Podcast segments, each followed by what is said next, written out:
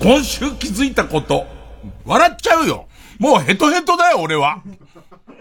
今週気づいたこと今週気づいたことは、えっと、先週気づいたことが間違いだったっていうことですよ。で、俺の人生はそれの繰り返しですよ。あのー、毎回気づきます。ね。で、えっと、気づいていろいろ人生を修正しますけど、結局それも間違いだっていうことに気づくんですよ。あのー、ドラクエ、ウォークの旅を、タクシー乗り回って、まあ、もはやドラクエウォークじゃないよと。ね。こんなもんドラクエタクシーだよと。で、言ってましたよね、先週。これはコロナで疲弊した、こう、地方の経済みたいなものを回すみたい。嘘っぱちで、そんなものは。ね。旅でも何でもないです。ウォークでも何でもないっていうことに実は僕は先週気づいてて。で、あの、次にドラクエウォークの旅に行く時にはもうタクシーやめようっていう。あの、もう、なんだろう、もう意味がわからないですもんね。えー、っと、困ったらすぐタクシー、困ったらすぐタクシーみたいの。で、行って、次行くときは、えー、タクシーを使ったら、本当の旅なんかできないし、ドラクエウォークにもなってないって決めたはずなんですけど、えー、結論から言いますと、今週またドラクエウォークの旅に行ってきまして、えー、っと、タクシーに乗らない。タクシーに乗らないことで、より悲惨な状況に追い込まれましたよ。正直言いますよ。ね。えー、っと、全部で北関東。まあ、関東の残り全部塗ってやろうと思って、北関東の群馬、えー、それから栃木。これ4箇所ずつ8箇所。それと茨城はもう2箇所塗ってあるんで2箇所、全部10箇所。えー、っと、3日間で回ってきまして、結論会ってだいぶ結論会言いますよ。えっと、一箇所も現地を見てないです。もう全部ボタンは押してきました。全部ボタンは押してきましたけど、富岡ザーメン、えっと、富岡製紙、製紙場、ね、ぬるぬるの、ねえあれに、あの、もう、見えてないし。だって手前で取れんだから。手前のところでボタン押せんだ。だからね。えーっと、今まで、こう、ナビタイムでどう行けばいいのっていうのをこう、まず弾き出すわけ。ナビタイムっていうのは、えっー、スタート地点と、それから行く先、それと経由地を3つ行けますから、まあ今いるところと、えっ、ー、と、これから行きたいチェックポイントを3つ入れて、でいてその先の、まあまあ、大きな駅を入れると、大体のスケジュールをナビタイムが組んでくれるんですよ。だけど、その中で、細かく調べていくと、ここ微妙な、その微妙なタイミングで、一本前の電車に乗れんじゃねえかっていう。で、それを検索し直していくと、えっ、ー、と、場合によっては、相当最初に出すスケジュールよりも、早く回れるみたいなことがあるんです。で、言ってその、えっと、5分とか、えー、そういう短い時間を稼ぐためにそこでタクシー乗っちゃってたんですよ。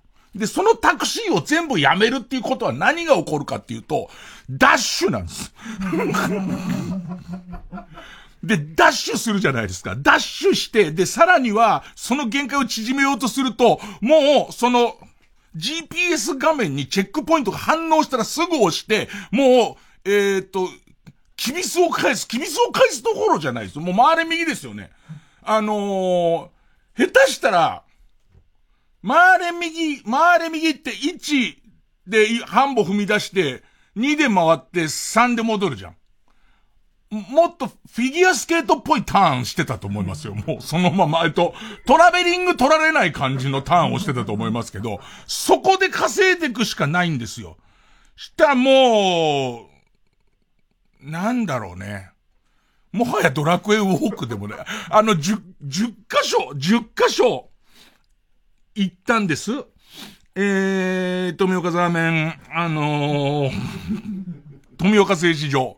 富岡製糸場と、それから草津温泉の湯棚っていう湯畑か。湯畑っていうとこと、えー、あとは土合っていう、なんか階段400段ぐらいある地下ホームの、あの、JR の駅なんだけど、土合っていう駅と、あとどこ行ったかな？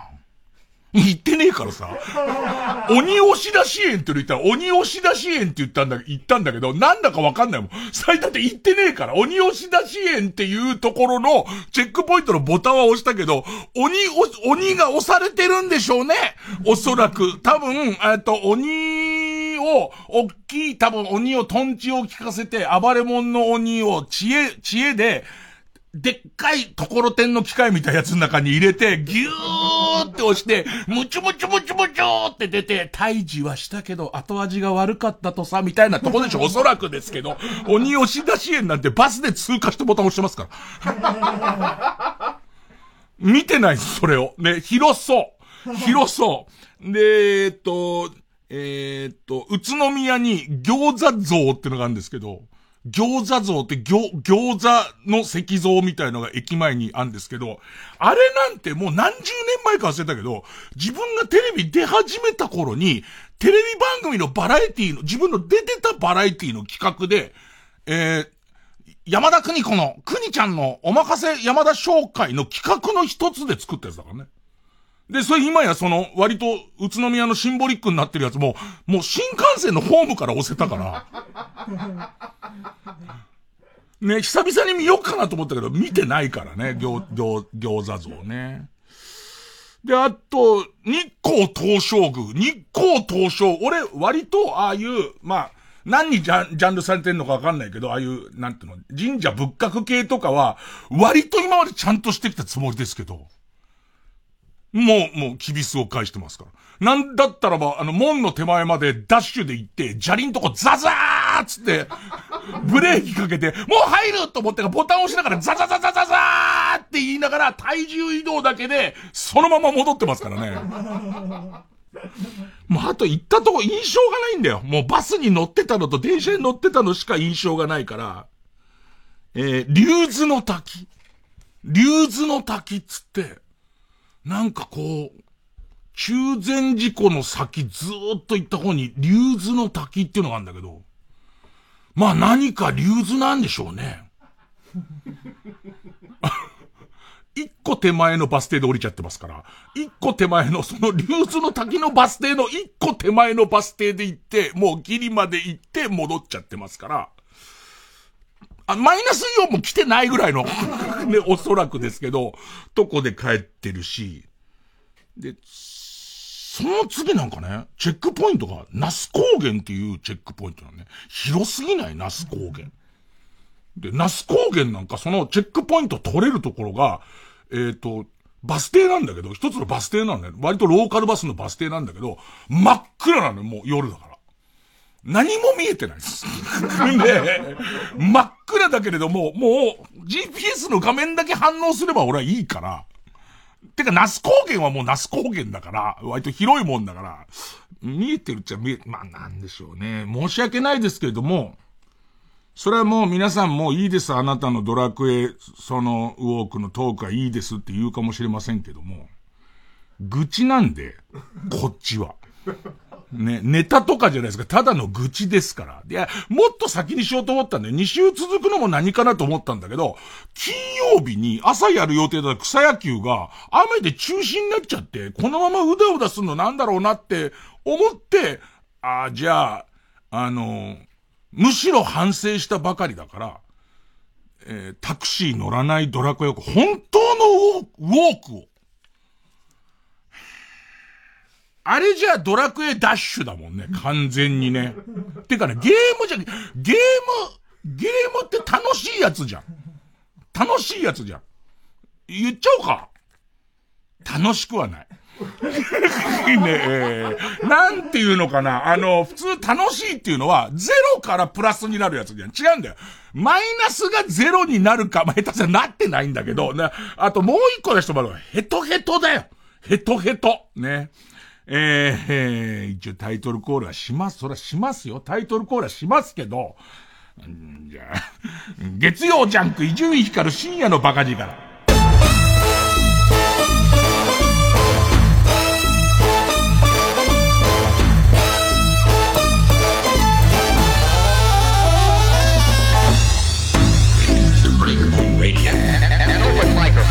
歩ったな走ったな。昨日トータルで俺多分18キロぐらい歩いてる。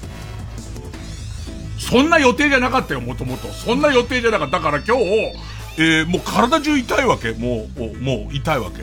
なのに、えー、夕方から映画の完成披露試写会みたいのの舞台挨拶があって、えっと、私は何と戦っているのかっていう、もともと原作がつぶやき四郎で、で、つぶやき四郎の小説が、えー、映画化されるから、ちょっとこう盛り上げていこうよみたいな話になって、で、じゃあ伊集院にこの役やらせてやってもいいよみたいな話が来て、ああ、じゃあつぶやきのためならみたいなことで、えー、合致して1年前ぐらいに撮影したんだけど、のつぶやきが何にもやる気がないっていう。党のつぶや、普通ちょっと出たりするじゃんか。党のつぶやきが、あ、あの、僕の手を離れた方が絶対面白くなるんで、みたいな。僕はタッチしないことにしてます、みたいな。俺は出るのにっていう形で、出て1年ぐらい経ったやつで、安田健さんが、あの、主役のやつの、今日、えー、っと、舞台挨拶があったんだけど、まあ、映画館で、テアトル新宿って映画館でやるじ。で、あの、壇上上がるまでにさ、体育館、体育館で卒業証書もらうのと一緒でさ、4段ぐらいあるじゃん。あの階段が登れないんだよ。もう、あの階段がもうヨタヨタになっちゃってんだよ。もうどうしたみたいな感じになっちゃうぐらい、もう、疲れ切ってんだからもう。なんだかんだでもう、この旅で俺何万歩歩いたんだろう。えっ、と、週の前半にほとんど歩かなかった分で、歩くんならまだいいんだけど、走ってんだよね。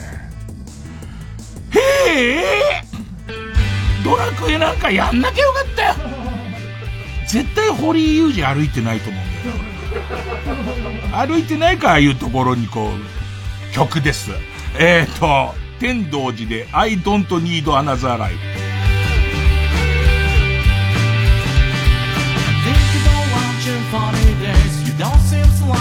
Out again. We wait and see each other when the wolf arrives. You say you wanna go out every day. I try to cheat you another way. While the same where is pretty dull is far. I know the life is coming back. We shed many tears. The song was moving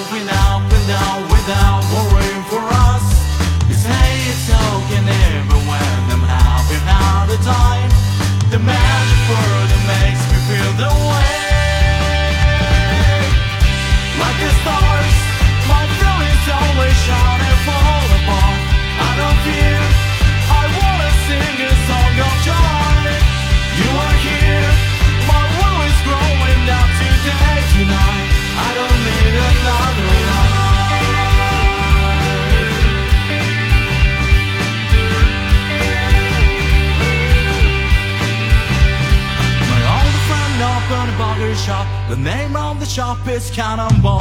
Somehow the dreams of my friends come true. Some things I want to get back. I think it's all part of our life. I know the life is coming back. We shed many tears. The song was moving up and down without worrying for us. We never thought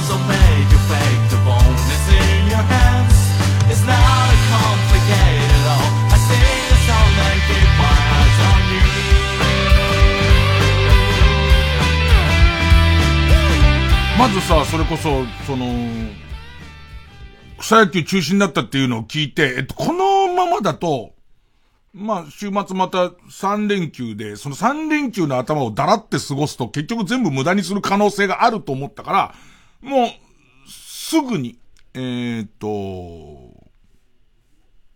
これ富岡製糸場に向かうんだけど、新幹線で、高崎行ったのかな？まず高崎行って、で、高崎から、なんかその、し、下仁田線、あのさ、前任者の構成が、まあ、あの、電車バカだったから、俺なんか電車の名前を言い間違えることに対してすげえデリケートなんだけど、山手線と山手線を言い間違えただけで、説教だからね。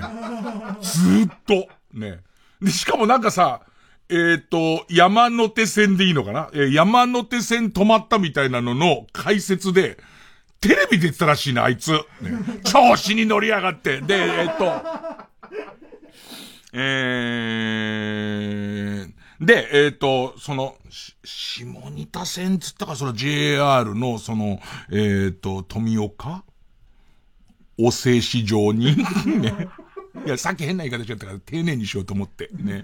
で、えっ、と、富岡政治場に、の方に行く、まあ、その、え、2両ぐらいの電車があるんだけど、これの乗り換えが、なんか、えらい時間かかってるわけ、そのナビタイムから言うと。で、調べてみたら、もうちょい早いのがあるのね。でいて、乗り換え時間が、新幹線から、えっ、ー、と、新幹線の到着時間から3分かなんか、3分でその移動できれば、ギリ乗れんのよ。だから、いきなりダッシュなのよ、もう。高崎で降りたら即ダッシュなのよ。で、このダッシュがいい感じにハンディ切ってあんのよ。ギリ届かない。本当に。そらさ、その、駅にはいろんな方がいますから、こんな巨体が走ってると物騒だってのはありますんで、そこそこその安全確認はしながらですけれども、まあ、なんですかね、俺、あの走り方、スピードといい、ホームといい、裸の、裸の大将の山下清のあの役が来ても大丈夫。最後、あの、巡査とかに追いかけられながら、走ってるあの感じで、ね、山下先生つってみんなが来て、待ってくださいって言いながら、待ってないんだなって言いながら、あの、ドタドタドタって行く、あのスピードだから、安全基準のギリの、もうギリ巡査に追いつかれない、あのスピードで走ってんだよ、俺。その、高崎の駅の中をドタドタってやってたら、したらその、一番端っこのホームから出るで、なんかね、そういう形式の駅が多いんだけど、その一番のローカル線みたいのは、端っこの、しかも奥、奥に止まってるみたいなやつで、だから最後のストレートで、今俺の乗りたいやつが出ようとしてるのはわかるわけ。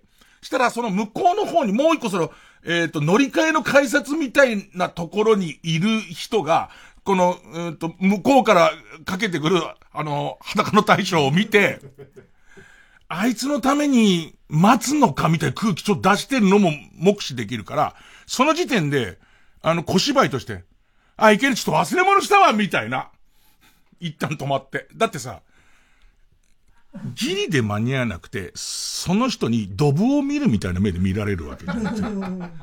ね、ね。すげえ、あの、ギリまで待ったけど、みたいな。ね。お前のその豚足じゃ無理だよ、みたいな。ね。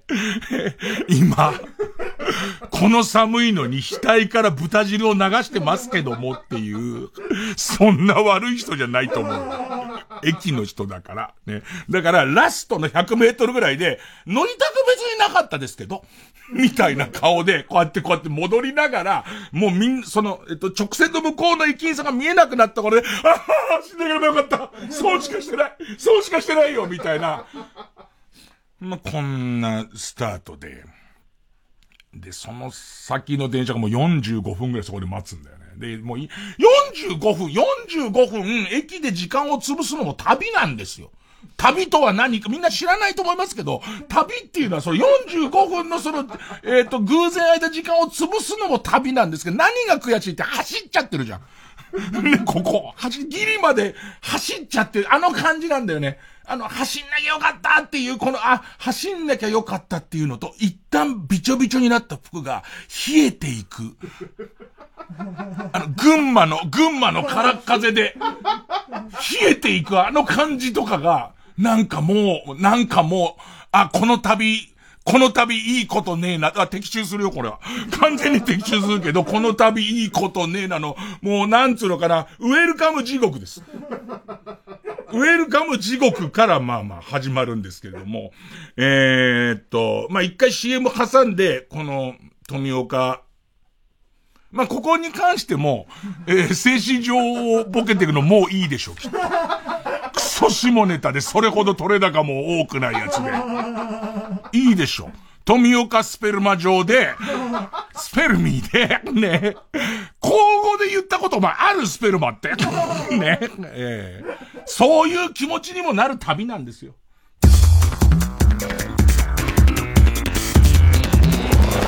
ジャン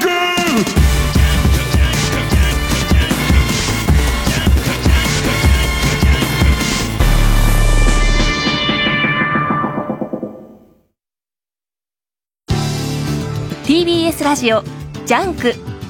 この時間は小学館中外製薬マルハニチロ伊藤園ホテルズブレインスリープ他各社の提供でお送りします。わらわは佐藤小太郎と申す。以後お見知りおきを。訳あり4歳児と彼を支えるちょっとダメな大人たちの笑って泣けるハートフルコメディー小太郎は一人暮らしコミックス発売中小学館読むのである監督、俺、中外製薬の看板俳優になってみせます。若い時はあっという間に過ぎていく。失敗なんて恐れちゃダメだ。今のお前には可能性しかないんだ。寝たな。佐藤健です。ご存知ですか？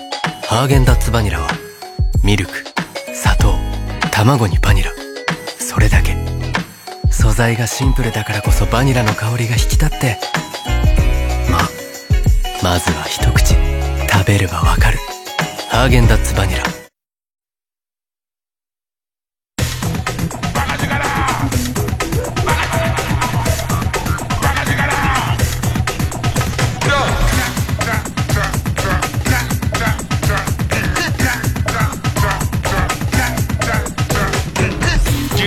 ャック一丁院光る深夜のバカ力。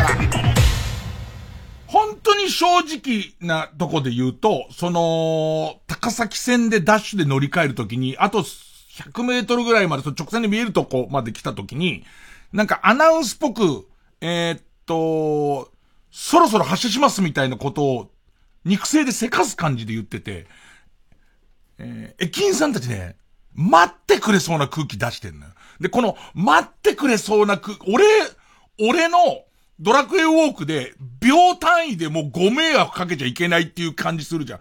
ヘトヘトになって豚汁まみれで例えば電車乗り込めたとするじゃん。でいて30秒でも1分でもいや、そういうことは俺は JR であんのかどうかは知んない。俺が思ったのは、じゃあ待ってくれたとして、その時に先から乗ってる人はその転がり込んできた豚まんを見て、豚豚言うんじゃねえよ誰も言ってねえじゃねえかよ。で、その、を見た時の、おい、なんだこいつつって、でいて、こいつ、あれ？こいつ？っていう、あの、タレントじゃねえかね。タレントがダイヤおかしくしちゃってるよ、みたいなことになった時に、その被害妄想みたいないっぱいになっちゃって、あの、キビスを返してるわけだ。でいて、えっと、富岡製糸場の駅なんて駅かって忘れちゃったけど、それついて、で、またそのナビタイムで調べ直しをしてると、この、ロ、ロスしてもう40何分ロスしてるじゃんか。ロスしてるわけ。でいて、富岡製糸場に行って、しばらく楽しんで、戻ってくるぐらいの時間に電車があるわけ。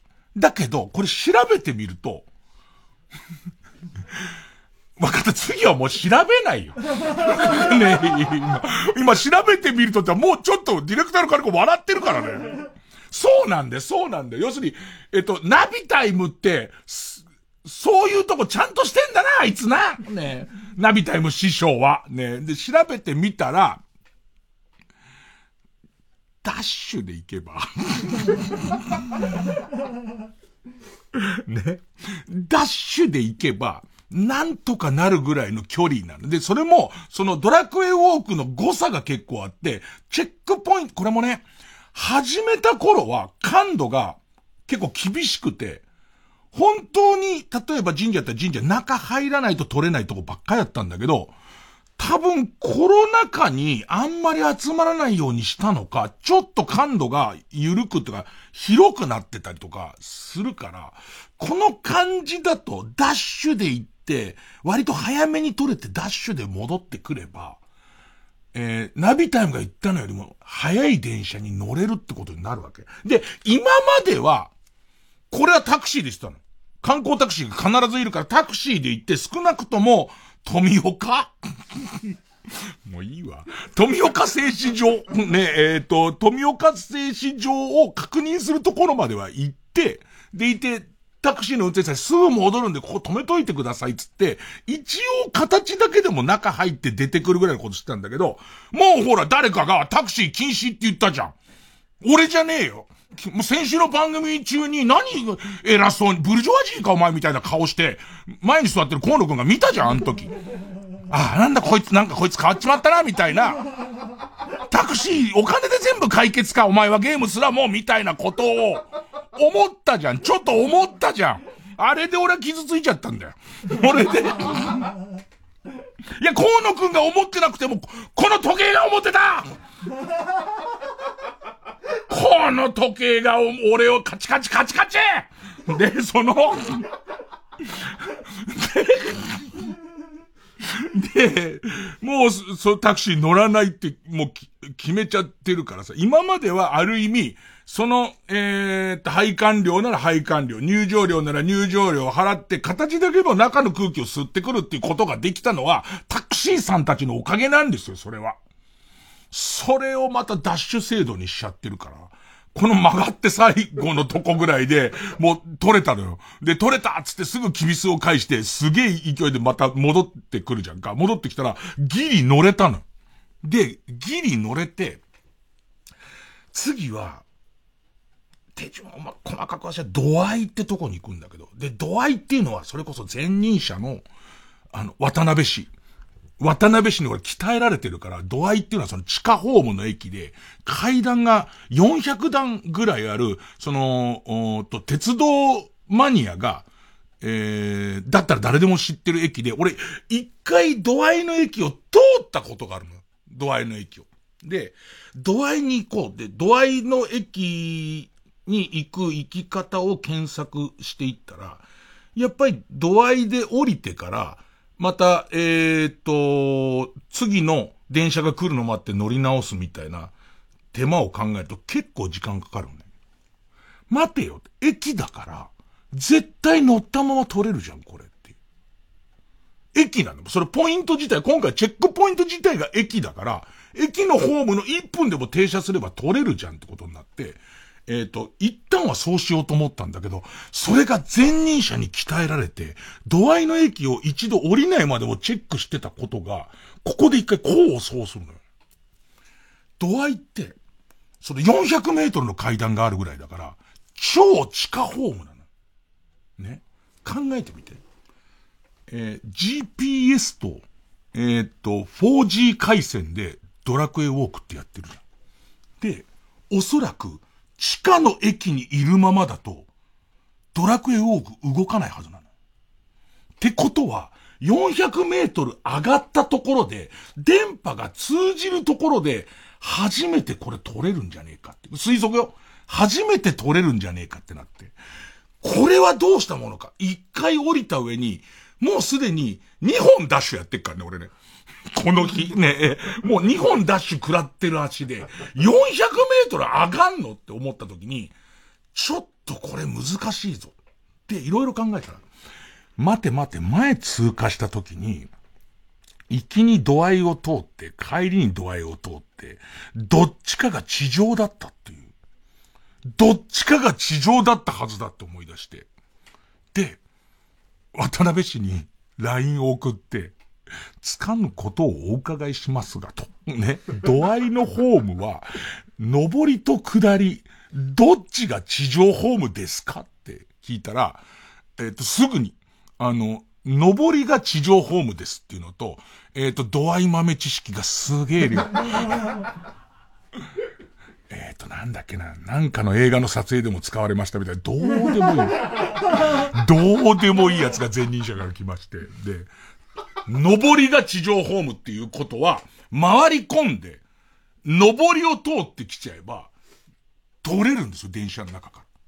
で、結局、それが、まあ、わかんないのは、その、下りの方で素直に行ってて取れたかどうかはわかんないんだけど、上りにすることですんなり電車の中で取れんの。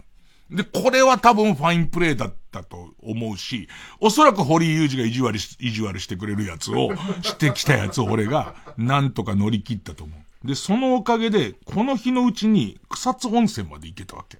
で、草津に行けば、俺は絶対それ草津で一個チェックポイントが行ける上に、うちのこの番組のプロデューサーの宮崎は、草草津で王様だって噂を聞いてますから、もういくなり、いくなり俺は宮崎と知り合いだぞって言っただけで、草津では、もうすごいもてなし、みこしが出ると。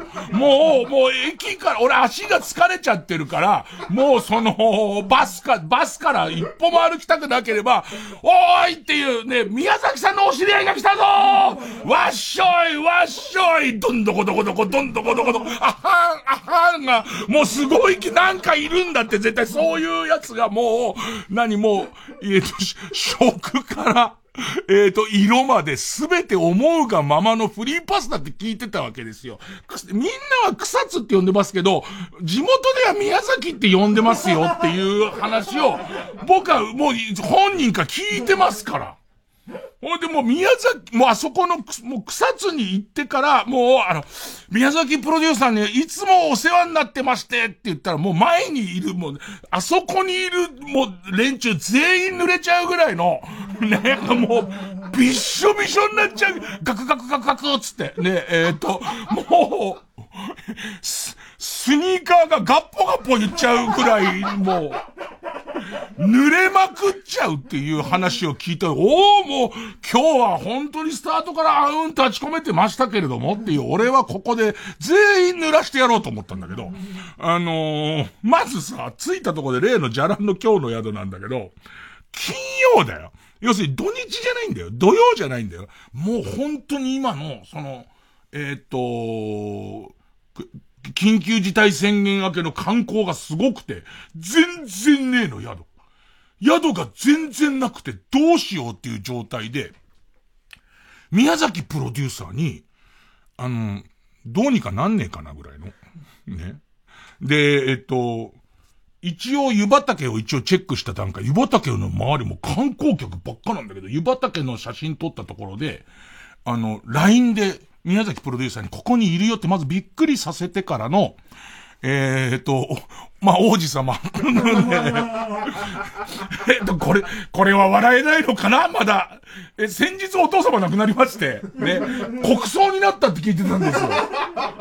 お先代の王が亡くなったから、もう国葬になって。王子様がね、東京なんかでラジオをやって道楽の限りを尽くしてた王子様がいよいよ戻ってらっしゃるんじゃないかっていう話で持ちきりになってるって聞いたんですけど、で、その、俺行ったよっていうことで驚かせつつ、えー、っと、そのコネクションを辿りたくてメールをしたら、あのー、実家の饅頭屋が父が亡くなってから休みがちです、みたいな。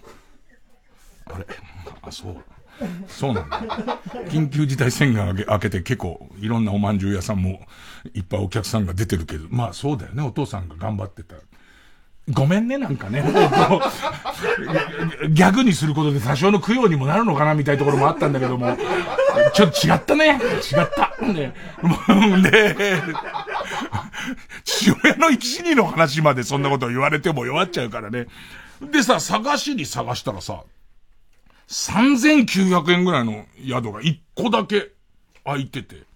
行ったらびっくりしたよ。なかなかコンパクトな宿はいっぱいあるけれども。だってさ、宿行ったところでさ、なんかどんちゃんしようってわけでもないし、一人旅だし、疲れ切って寝るだけだし、次の朝も早く出なきゃな、もうナビタイムが早く出ろって言ってるわけだから、もう泊まれればそれでおんの字、おんの字だよ、おんの字だけども、だけども、布団と同じ大きさの部屋ってすごくない？布団と同じ大きさの部屋なんだって本当に。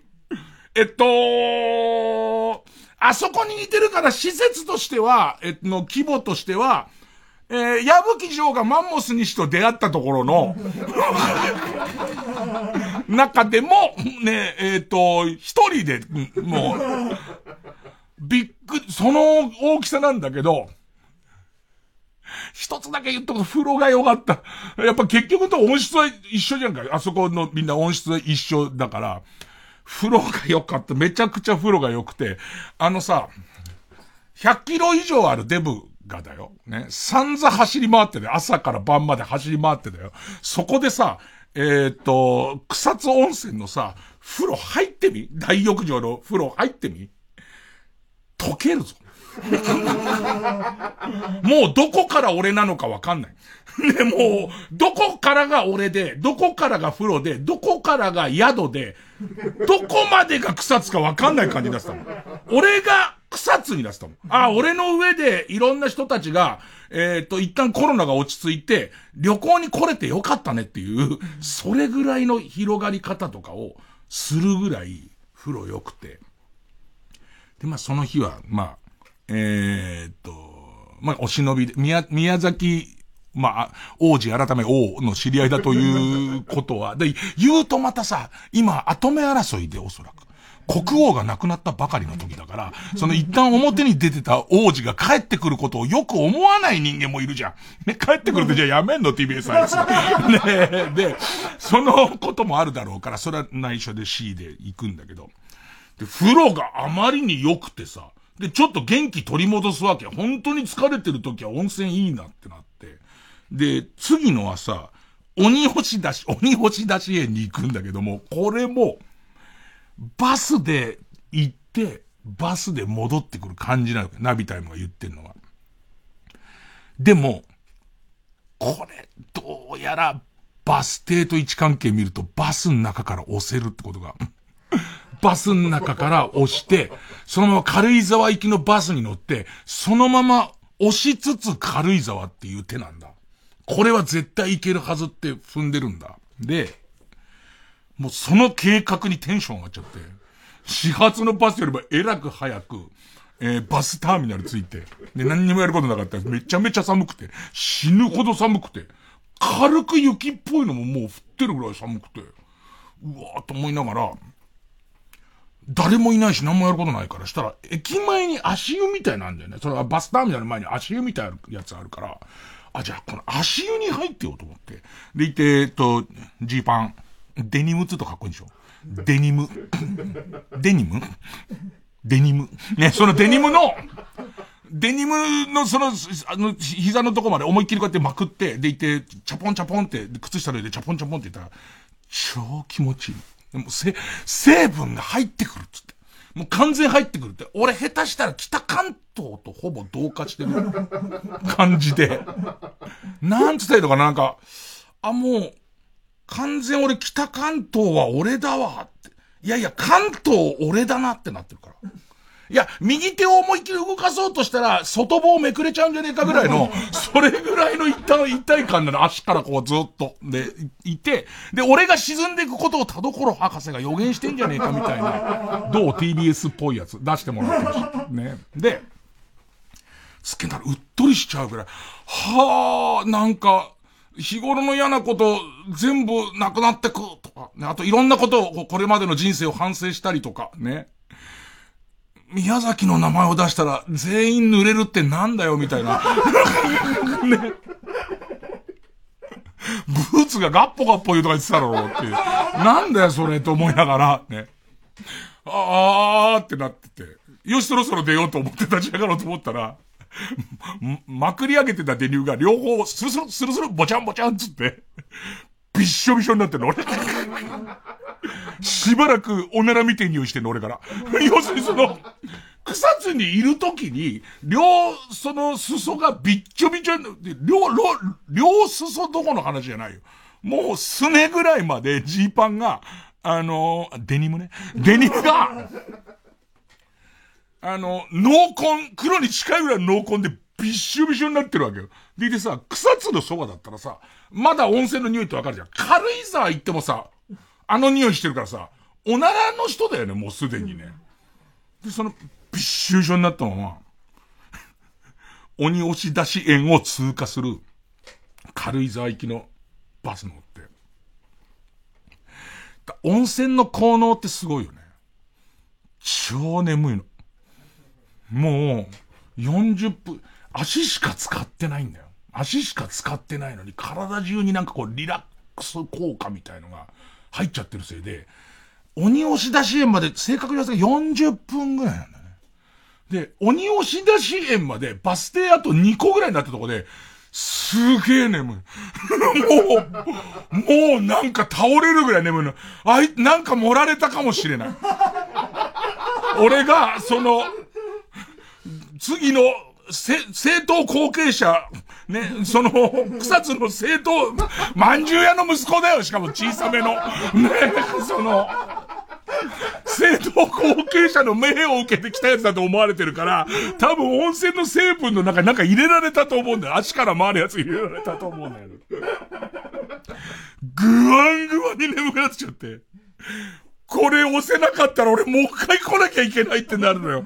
で、もう、しょうがねえから、ボールペンで、あのー、外もも刺しながら だってあそこまでまた行くんだぜ、鬼押し。なんだか知らない鬼押し出し園のためにまた行くんだぜ。それは無理だわ、と思いながら、またその、えっ、ー、と、ドラクエの画面の中でバスのスピードだと結構なペースで近づいていくわけよ。でいて、あの、怖いのは、電波状況とか処理速度によって、すげえスピードで走ってると、そのチェックポイントの寸前のとこで処理し始めちゃって、で、チェックポイントで向こうに行っちゃったとこで再開することもあり得るわけよ。で、その眠さと、その電波の戦いじゃんか。で、俺からしてみたら、ちっとも面白くないであろう。ね。何にも調べてないから、なんだよ、鬼押し出し園っていうところじゃんか。で、どうしようと思ったら、これやべえやべえ、これスピード落としてくれないとやべえなと思いながら、行ったら、そのバスにもう一組だけ乗ってた、俺以外乗ってた、なんか若いギャルっぽい女の子と、なんかちょっと、な、調子乗ってそうな、いけてそうな男の子の二人組が、次止まりますを押してくれて、ほいで鬼押し出し園で降りて、で、その降りてるところで完全に押せてるの。超面白いんじゃないあそこ。鬼押しだし。今となっては何なのかわかんないけど、すっげえ楽しそうにそのカップル二人が降りてったことから、岩しか見えなかったけど、鬼押し出し園すげえ来てる可能性あんなみたいな。それで、えー、っと、軽井沢に行って、で、そっからどこ行ったんだっけなその軽井沢行ってからそうだ。日光で、地獄を見ます。あ、ここまで地獄に聞こえたとするなら、それは気のせいです。日光で、本当の地獄を見ます。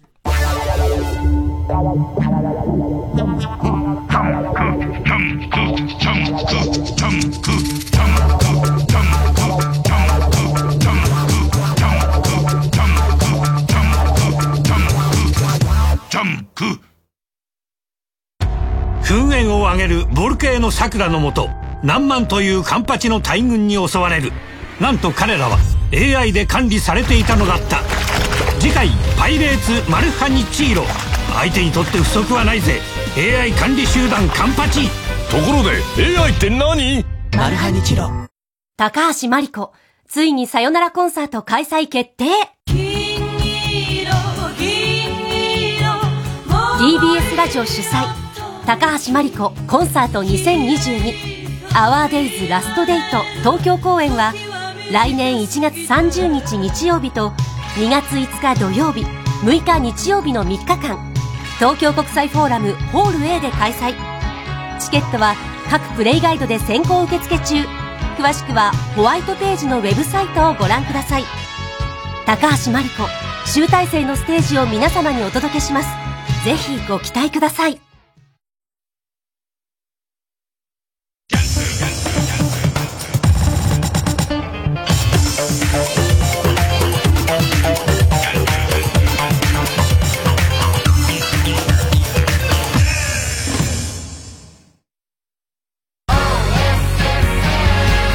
ここで岡崎体育の「おっさん」をお聴きください。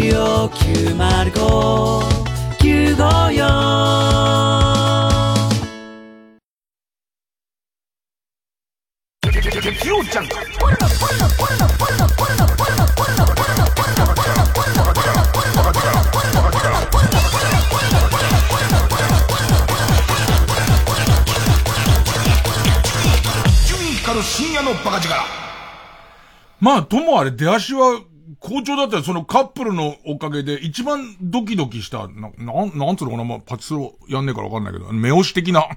ねえ。もう軽いアクションゲームだからね、こっち側からしたら。えっ、ー、と、その、いわゆるドラクエの地図の、GPS の地図の中で自分のいとこ矢印がどんどん、えー、鬼押し出し円には近づいていくんだけど、そのスピードが、表示されたと思ったら少し処理して表示されるが結構怖いスピードだったのを、あのカップルが止まってくれたおかげで、がっつりいける感じっていう。で、結構あの楽しそうな感じで相当エロいはずだよね。鬼押し出しみたいな。あなたすごい今日鬼押し出しじゃないなんつってね。もうちょっと優しくしてっつって、ダメだね鬼押し出しだからねなんつって。いや、ちょっと俺、群馬に謝ろうと思ってる。群馬全体に、まあ一度は俺も群馬になった俺だけども、ちょっと謝りたいと思ってる。ね。で、えっと、そのまま軽井沢行って、こうなってくると、これがまたどんどん功を奏していくのは、軽井沢から、えっと、宇都宮に、えー、また、えー、新幹線乗るから、この宇都宮の駅で、さっきの餃子像が押せて、で、ここから日光に行くわけです。で、この日光東照宮なんですけど、まず、日光に、ものすごい観光客がいる。もう、フルパワーで、まあそうね、秋の日光のフルパワーを見たことがないから何とも言えないけど、こんなにっていうぐらい観光客の人が出てて、まあその、疲弊した地方経済、そして、えー、日光なんて観光で成り立ってるとこだから観光の皆さんにおかれましては、まあまあ、とりあえずいい兆候の一つなんでしょう。今のところは、なんでしょう。で、なんで今ちゃんとしたこと言った俺？えっと、バスで、これ前、もうタクシー普通乗っちゃうんですよ。タクシー乗っちゃうか、まあなんとか歩くかぐらいの距離なんだけど、バスがちょうど来て、バス乗って日光東照宮の真ん前まで行ったんだけど、でいて、一応その自分のもともと、えー、ナビタイムでやってた時間計算だと、えー、日光東照宮に一応入って、手合わせて、で、おみくじの一つも引いて、それで戻ってきて、で、また同じとこからバス乗って、で、その先その、えっと、竜頭の滝ってところまでもバスがあるから、そこでバス行って、竜頭の滝見て、で、もう一回バス乗って戻ってきてっていう。でいて、えっ、ー、と、戻ってきて、ここがうまく繋がらなくて、かなり余裕が出てるんで、で、しかもその、手前で鬼押し出し園で一度降りずに、えっ、と、押せたりしてる分、かなりここに時間の余裕が出てきてて。で、最終的には、えー、新幹線で那須高原に行って、で、その那須高原でもう一個ポイントを押してくるっていう感じだったんだけど、まず、乗ったバス、乗ったバスが、もともとナビタイム的には10分で、その東照宮の真ん前のバス停に着くはずなのに、35分かかってる。大渋滞。車が大渋滞で、さっき言ってた観光客の人たちが、もしかしたらなんだけど、やっぱりコロナ禍でみんな公共の交通を使うよりは家族単位でマイカーで来るって量がより増えてるような気もするのよ。で、秋の行楽シーズン日光だよなってことが相まって、めちゃめちゃ道が混んでる。だから、10分で移動できるところが35分かかってる。で、こうなると、日光でゆっくりしてる場合じゃないの。あの砂利の敷き詰められた参道をすごい勢いで走るって、もうなんでしょうね。あの、感じとしては、ドムっぽい感じです。あの砂の煙を巻き上げながら、ホバーで前進してる感じの。さっきの山下先生よりはスピード感出てますでしょ。それでいて、ズザーつって押して、だもう、ごめんなさい、配管料も払ってないです。そこに行く前に取れてますから。で、えっ、ー、と、そのまま戻ってきて、てかもう嫌な予感しかしないんだよね。で、よくよく確認してみたら、今来てるバスが、いつのバスかがもうわからないの。要はその、10分かかるところを35分かかっちゃってる時点で、バスは、将棋倒しに遅れてるわけで、その、時刻表通りにバスが来てないわけ。で、これは相当余裕あったはずだけど、滝もやべえんじゃねえかと思って、すぐ来たバスに乗るわけ。で、運転手さんに、このバスって帝国何時のバスなんですかって言われたら、多分クレームを言われると思ってるのか、もう、えー、っと、言ってもしょうがないと思ってんのか、なんかむにょむにょのまま、いや、相当遅れてるんですよね、って言って、この、竜頭の滝まで、いろは坂を通るんだけど、いろは坂やばいね。あの、いろは坂ってあの、なん、つづら折りの形の駐車場みたいになってたよ。もう、えーと、便秘の大蛇に車が何十台も飲まれたような形になってんですよ。ね。全然うんこ出ないような形で、もぎゅうぎゅうで、1時間のところを、1時間45分かかってんの。で、もともとは、接続が悪かったおかげで、竜頭の滝も日光東照宮も割とゆっくり見る予定だったんだけど、そこで使う時間をどんどんカットされる上に、竜頭の滝の手前がガチ詰まりなの。だ一個前のバス停で降りて、で、また、早歩きで登って、その、ボタンを押して、で、向かい側にある戻るバスを待つんだけど、もういつ来るかわかんない。今動いてるバスが何なのかもいつ来るかもわかんなくて、で、しかもそのバス会社が、今バスは何駅前まで来てますかっていうのを、えっ、と、ネットで見れますっていうのを書いてあるから、ネットでそこ接続したら諦めてやる。もう、動いてない。あの、要するにもう時間が変則すぎて、どうしようもないってなっちゃってる。そうなってくると、このバス、1分後に来るかもしれないし、3年後に来るかもわかんないでしょ。で、中途半端なバス停だから誰もいないのよ。で、そこに俺一人ずっと座りながら来んのか来ないのかわかんないバスをずっと待ち続けんだけど、ここからも地獄よ。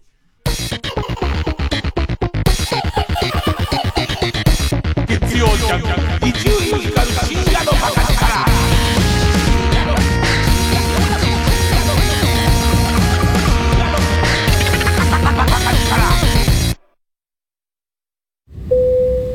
お客様の中に温泉好きな方いらっしゃいませんか？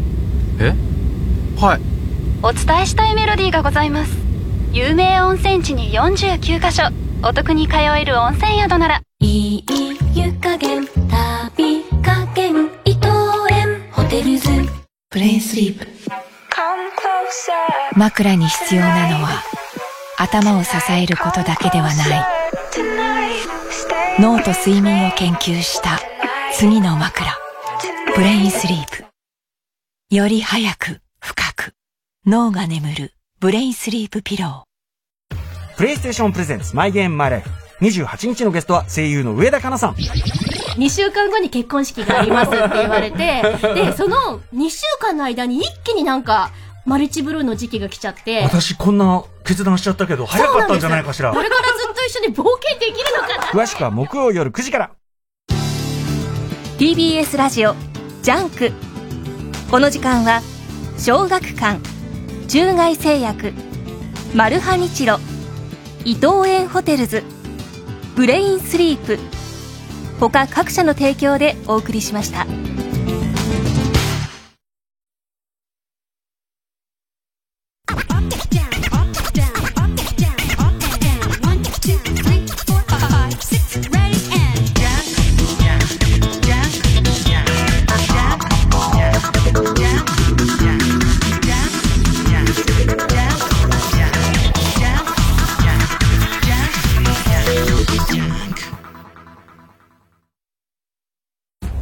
の秋かつてない恐竜たちによる本格ライブステージが豊洲で上演決定。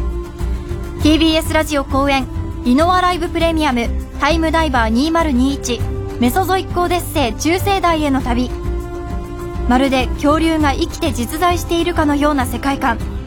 リノアライブ史上最多15頭以上の恐竜たちによる太古の地球を舞台に繰り広げられる愛と命のドラマ。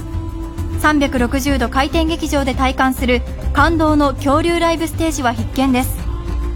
愛絆命定め。見るもの全てを物語の世界へと引き込んでいくダイナミックな舞台を世界初披露。10月29日から IHI ステージアラウンド東京にて上演。詳しくは TBS リノアライブで検索。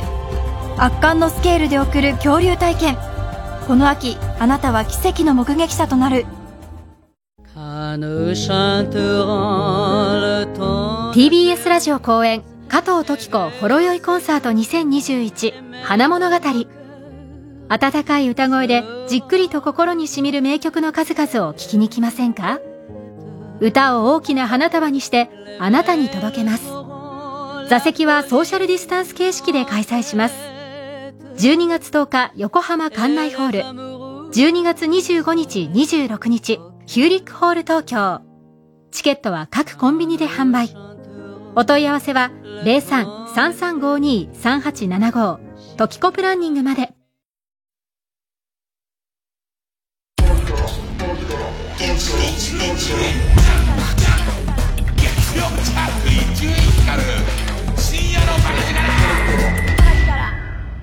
まあなんかね、その秋の日光、日光あるあるみたいな、その、すごい渋滞になります。バスは遅れますみたいな。ただ、ナビタイム師匠、ナビタイム師匠の心が完全に折れるの初めて見たね。師匠が泣いてるっていう。全面の、いや、厳しい師匠ですよ。厳しい師匠ですけども、ナビタイム師匠の言う通りしてれば、結局道は繋がるんだっていうことだけが俺を支えていたんですけど、いや、どうすんの？ああいう時って。そのもう、バスはよくわからない。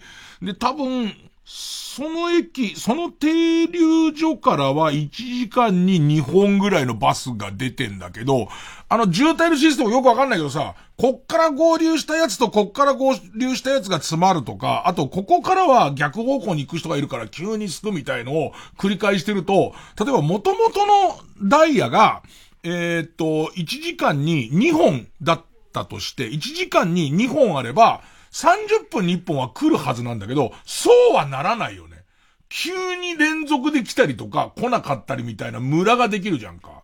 だなんだかんだでその来るかどうかわかんないやつ待ってたら、35分ぐらい、遅れても遅れてないもわかんないの。とにかくそこに座り込んでから35分ぐらい待って、震えてたらバスが来て、で、そのバスに乗るわけよ。で、これもまた要所要所がまあ渋滞で、で、結局ナビタイムで、その那須高原のチェックポイントの、まあ、その当たりをつけてるバス停、こっからは押せるっていうのがあるんだけど、ここまで行った上に、えー、っと、ここから戻って、で、前の日のことで懲りてるから、今日の予定的どこ泊まるかっていうのを、次の日のことを考えて、え那須塩原から郡山に行って、郡山で俺すでにじゃらんでホテル取っちゃってるの。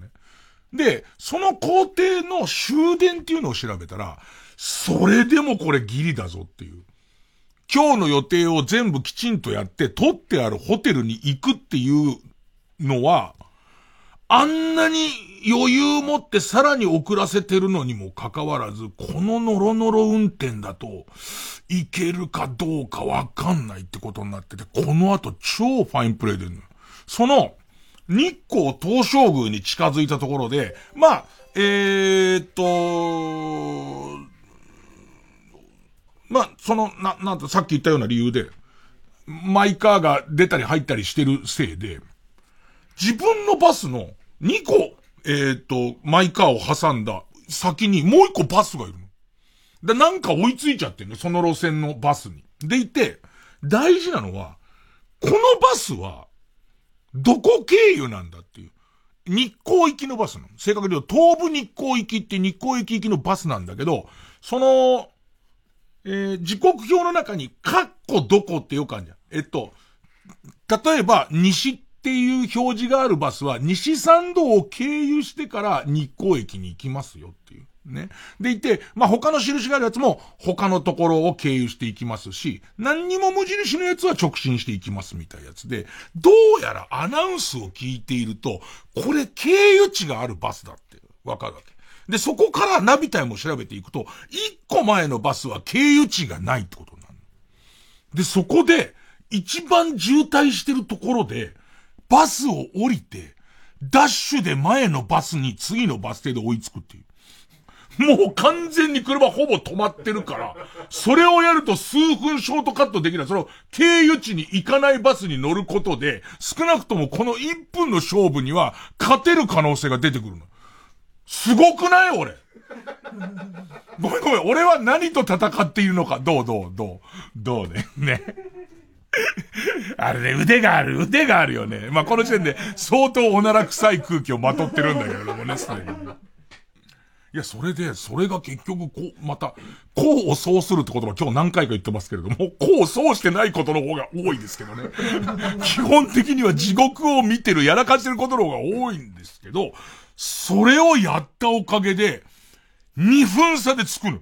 2分差で、しかも、またこれはさ、前任者の、その電車マニアの渡辺くんが構成だったらもっと喜んでくれるんだけど、東武日光から日光っていうのが同じ日光駅なんだけども、多分300メートルぐらい離れてんのよ。ここもまたダッシュしてんだけど、俺相当走ってるよ、この旅の中で。それで、そのギリギリ日光発の宇都宮経由に乗れて、宇都宮から那須塩原にも乗れて、で、その那須塩原からローカルバスの最終で、おそらくなんか、それも人のブログで見て、ここから取れたって、那須高原取れたっていう記録のある、なんでもないバス停が一個は、なんとか一丁目ってバス停があって、で、そのバス停に行って、で、む、そのボタンを押して、向かいからそのバス停で、また、那須塩原に戻ってっていう作業ができんだけど、ロープウェイの発着駅かなんからしいんだけど、ロープウェイが終わっちゃってるから、もう、全全くもって誰もいない真っ暗なとこなわけ。で、俺がその終バスに乗って、そのすごい、ただ、ただ太ってマスクをしている人が、その終バスに乗って、次止まりますを押した時に、運転手さんが、えっていう。何のために？っていう。ね。っていう感じで、降りる時もずっと、どうして？っていう、で、何度も、えっと、親切な運転手さんで、駅名を言われる感じ。ここは、何々、何丁目ですよって言言ってるんですが、はい。つって、こうやって、降りてく感じ。で、今度、ボタンはすぐ押せたのよ。もうブログありがとうっていう感じで、ボタンを押せて、で、向かい側行って、怖いのは、一応、そこはもう渋滞何にもないところね。で、その時刻表通りだと10分後に最終バスが来るんだけど、真っ暗闇なのよ。その真っ暗闇の中で、えっと、地方バスあるあるなんだけど、絶対運転手さんは、あの、降りる俺に対してあそこまで引いてるわけじゃん。ありえないって言ってこの時間にここで降りるなんてってなってるわけじゃん。乗る方もいないと思ってるわけよ。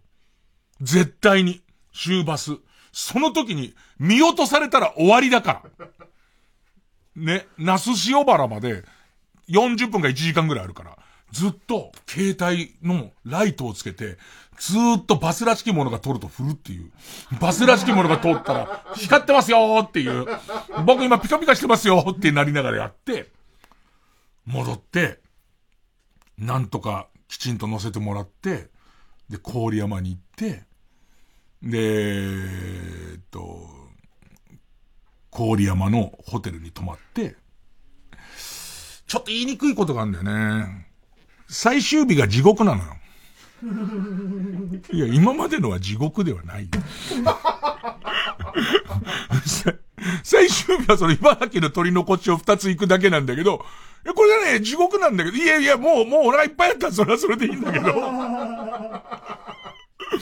最終、もうあれでしょ？毒を食らうわでしょ？毒を食らうわみたいなところありますよね。ありますよね。なって、なぜ、なぜならば、最終日が地獄なんだもん。本当の、本当の地獄なんだもん。なんか。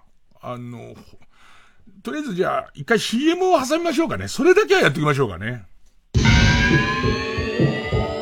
月曜ジャン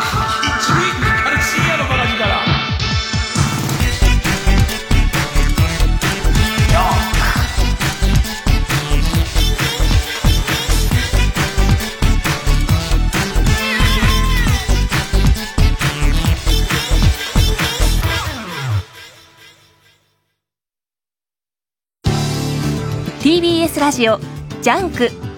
この時間は小学館中外製薬マルハニチロ伊藤園ホテルズブレインスリープ他各社の提供でお送りします。この街に似合わねえ黒スーツの女が5人大男ばかり買ってるみてえだが狙われてんのはうちのボスなんじゃねえか？なんかきな臭え匂いがするが。おいロック構うことねえぜ。やってやろうじゃないか。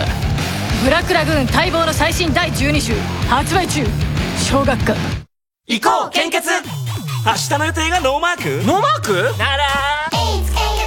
献血行けばいい。待ち時間がな。事前予約でスムーズに。これぞ令和のスマート献血。 Let's reservation。予約して。行こう献血。日本赤十字社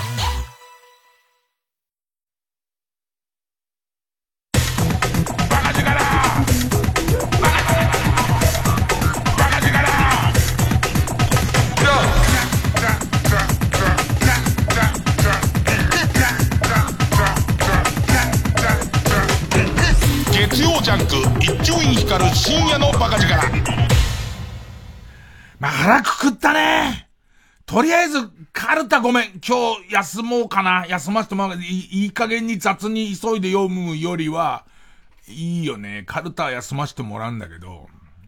まあ、ただ、一応、えっ、と、ちょっとおさらいしとくと、あの日光での、えっ、と、走って渋滞中のバスを追い抜いて一個前に乗ったのは、俺スーパープレイだったと思うよ。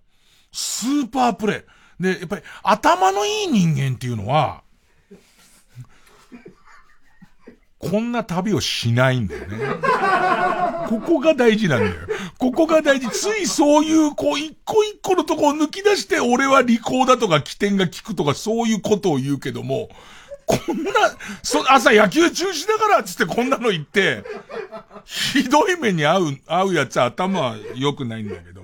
で、そのさ、バスがなかなか、その、その、来ないで乗れて、ほっとして、で、そのバスの中で、えーっと、や、俺がやったことえっと、元カリアゆいかちゃんの番組にメールを書くっていう。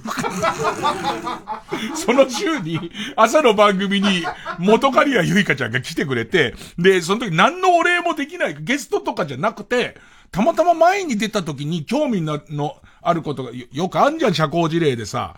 えーと、そ、そのなんか難問を解決するみたいなコーナーに、えーと、元カリアゆいかちゃんが俺の、えーと、休みのピンチヒッターで来てて、で、き、この続きが気になるから何か続きに進展があった時絶対呼んでください。私絶対来ますからって言ったのを、本当に来てくれるっていう、えーっと、ことで、で、もう、嬉しくて、あの、に、日曜日の、あの、1J っていう番組に、俺メール書きますからみたいな話して。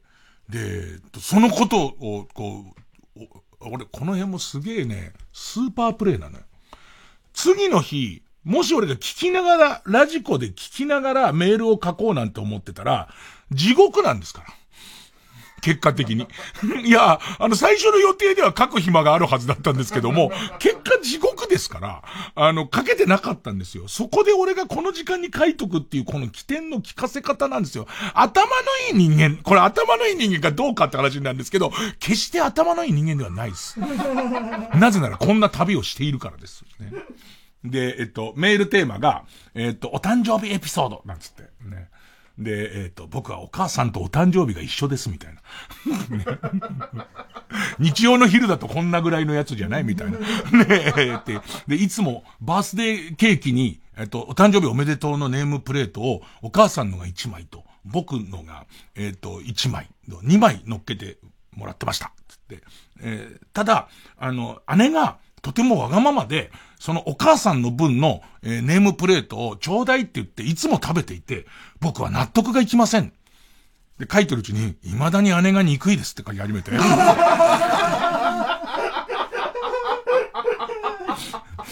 ペンネーム。お腹出るぞ、なんて書いて。ねえ、日曜の昼ってこんな感じじゃないの？みたいな。で、読まれないっていう。ねえ、と、まあまあ俺まだ聞けてないんだけど、読まれた形跡がないっていう。えっと、真夜中の一人しか乗ってない週末で、お腹出るぞじゃねえよって。で、ちょっと匂わせの、聞けば、これどう、聞いた人いる？聞いた人、俺さ、何せ、その、リアルタイムで地獄だったから、あの、聞けてないんだよ、まだ。ね、タイム、今日も仕事ずっとしてたし、聞けてないんだけど、お腹出るぞ、どうだったかな。もう一個書いたんだ、もう一個。えっと、えー、っと、えー、お誕生日エピソードで、ジャングルポケットの斎藤くんがお誕生日だったっていうことからなんだけど、えっ、と、元カリアさん斎藤、斎藤さんのことも書いた方がいい。えっ、と、元カリアさん、えー、斎藤さん、えー、こんにちは、みたいな。えー、お誕生日おめでとうございます。よく同じ誕生日の有名人って調べませんでしたかって言って、その有名人の中で、例えば誰って一番最初に言うのは誰ですかっていうね。でいて、えっ、ー、と、僕は、えっ、ー、と、TOKIO の長瀬くんと、キュリー夫人ですっていう。これぐらいだろ昼間。いい感じだろねえ。えっ、ー、と、ペンネーム。レモン牛乳なんつって、今飲んだやつ。多分読まれてねえの。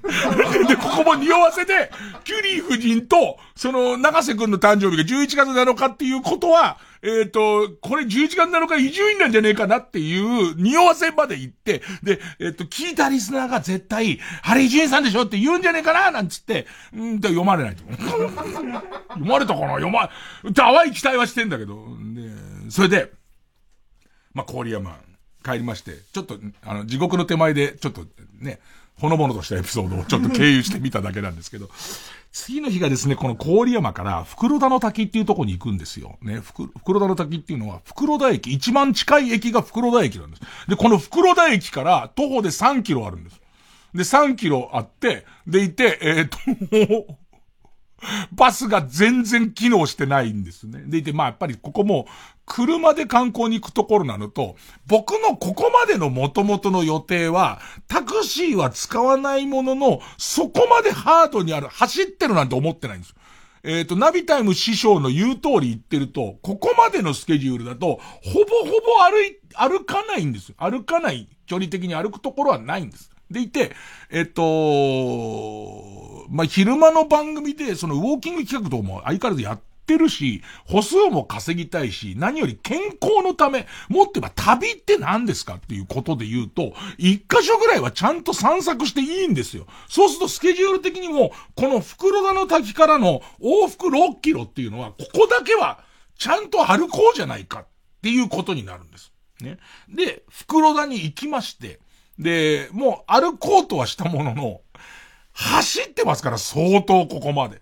結構ガクガクなんだけど、まあまあしょうがないよね。それが予定通りってことだから。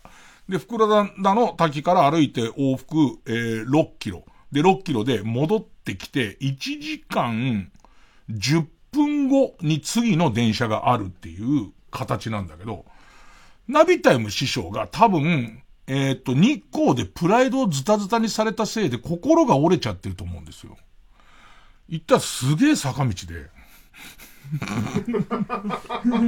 で、でね、正直ナビタイム師匠とうまくいかなくなってたんで、この時の。ナビタイム師匠は、実際電車の乗り換えとかに対してはすごく詳しいとこあるんですけど、その途中の徒歩に関してもナビってくれるんです。ナビってはくれるんですけど、徒歩に関してナビタイム師匠は俺を試してるようなとこがあって、こう、道を間違えて、またこれもめんどくさい。ナビタイム師匠の徒歩のナビを活かすじゃないですか。だけど、ドラクエはドラクエの画面をつけておかないと、ドラクエの方の、えっ、ー、と、歩数みたいのを勘定してくれないんですよ。ドラクエはバックグラウンドで機能しないんです。だから、ナビタイム自体は音声だけは活かしておいて、えっと、地図の画面は多少覚えて消して、ドラクエを作動させたまま歩かなきゃいけないんですよ。で、そうすると、えっと、ナビタイム師匠はちゃんとウォークの、その機能もつい、ちゃんと見てればついてるんですけど、えっと、300メートル先を右、斜め前に曲がってください、みたいなこと言うわけ。ね。いやいや、師匠と俺の中じゃないですか、曲がれでいいですよ、なんつって言いながら、こうやって歩いてるんですけど、間違えてから、ルートを外れていますって言うまでが、結構俺泳がせるんです。何 なんですかね、あの、泳がせて、言ってよっていう。もうずいぶん前に俺間違えてるじゃんって言って戻るわけ。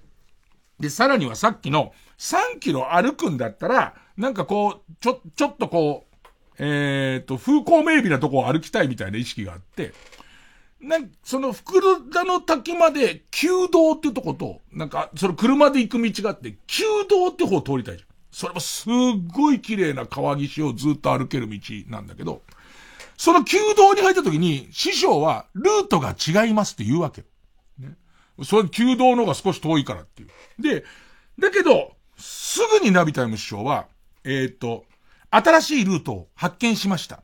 この道を進んでくださいって言うわけ。だからきっと、師匠も、その厳しくしすぎたなっていう、あいつの自由にもさせてやろうっていう、俺の言う通り歩いててもしょうがないだろうっていう、ナビタイム師匠の中で、やっと俺二つ目に昇進するかなみたいなところになったと思うんだけど、その、えー、弓道がすげえ遠回り。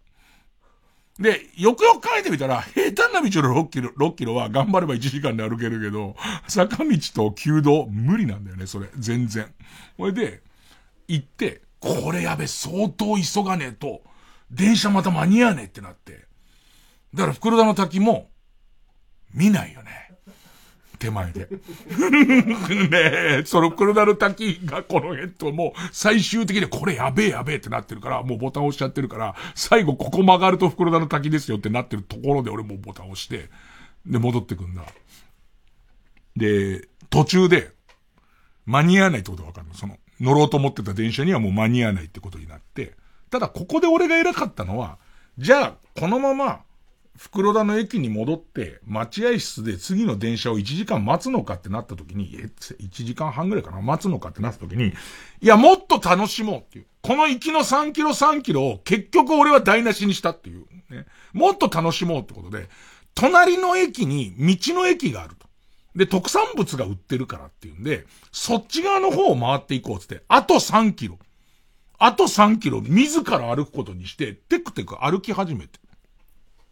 で、俺の旅の途中は必ずそうなんだけど、そこで、こう、道の駅とか売店とかで、美味しそうなご飯のお供を見つけたら必ず買うって言っていて、で、で、昼の番組で食べてもらって、ちょっとリポートをしてもらうみたいなことをやってんだけど、それは道の駅に絶対美味しいもんあるじゃんと思って、道の駅に行ったら、まあ確かにいろんなもんがあって、で、なんかその、この辺の名物のふりかけとか、えっ、ー、と、瓶詰めとかを、まあ4、5本買って。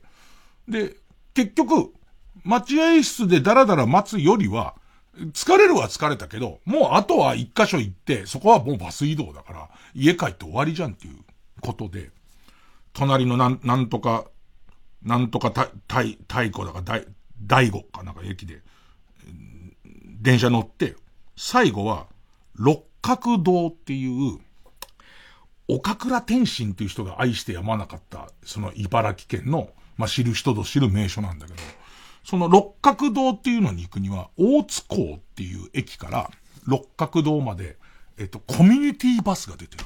で、これは、その、以前行こうと思って調べてるから間違いない。で、コミュニティバスで行って、コミュニティバスで帰ってくれば、六角堂は行くだけだってことになる。ところが、さあ最後確認で、大津港の駅から、えっ、ー、と、場所大津港。で、経由地六角堂。目的地、大津港って出すと、所要時間が1時間半くらいかかるんだよ。あれ、おかしくねって言って見てみたら、バス、コミュニティバスを以前師匠に伺った時には教えてくれたコミュニティバスが出てこない。そんなバカなと思いながら、あったじゃんって。旅の計画した時にはあるって言ったじゃんって思って、首をひねりながら、えー、大津港の駅に降りて、あんのよ、バス停が。あんじゃん、びっくりさせないでよと思ってみたら、時刻表書いたんだけど、このバスは、火水金のみの運行ですっていう。そんなのある？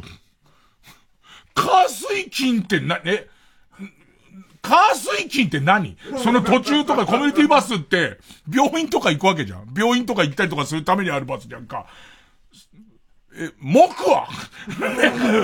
木にをポンポンが痛いときは？カー水金しかないってことがわかんない。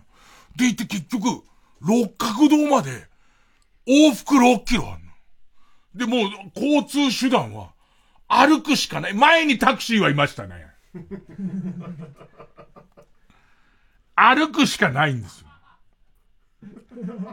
誰もいない一本道。ね、誰もいない一本道を、ちょっと登り。もう、テクテクテクテク歩ずーっとテクテクテクテク歩いてるわけ。ね。で、そこでもう多分行かれてたんだと思うの。俺、今思えば。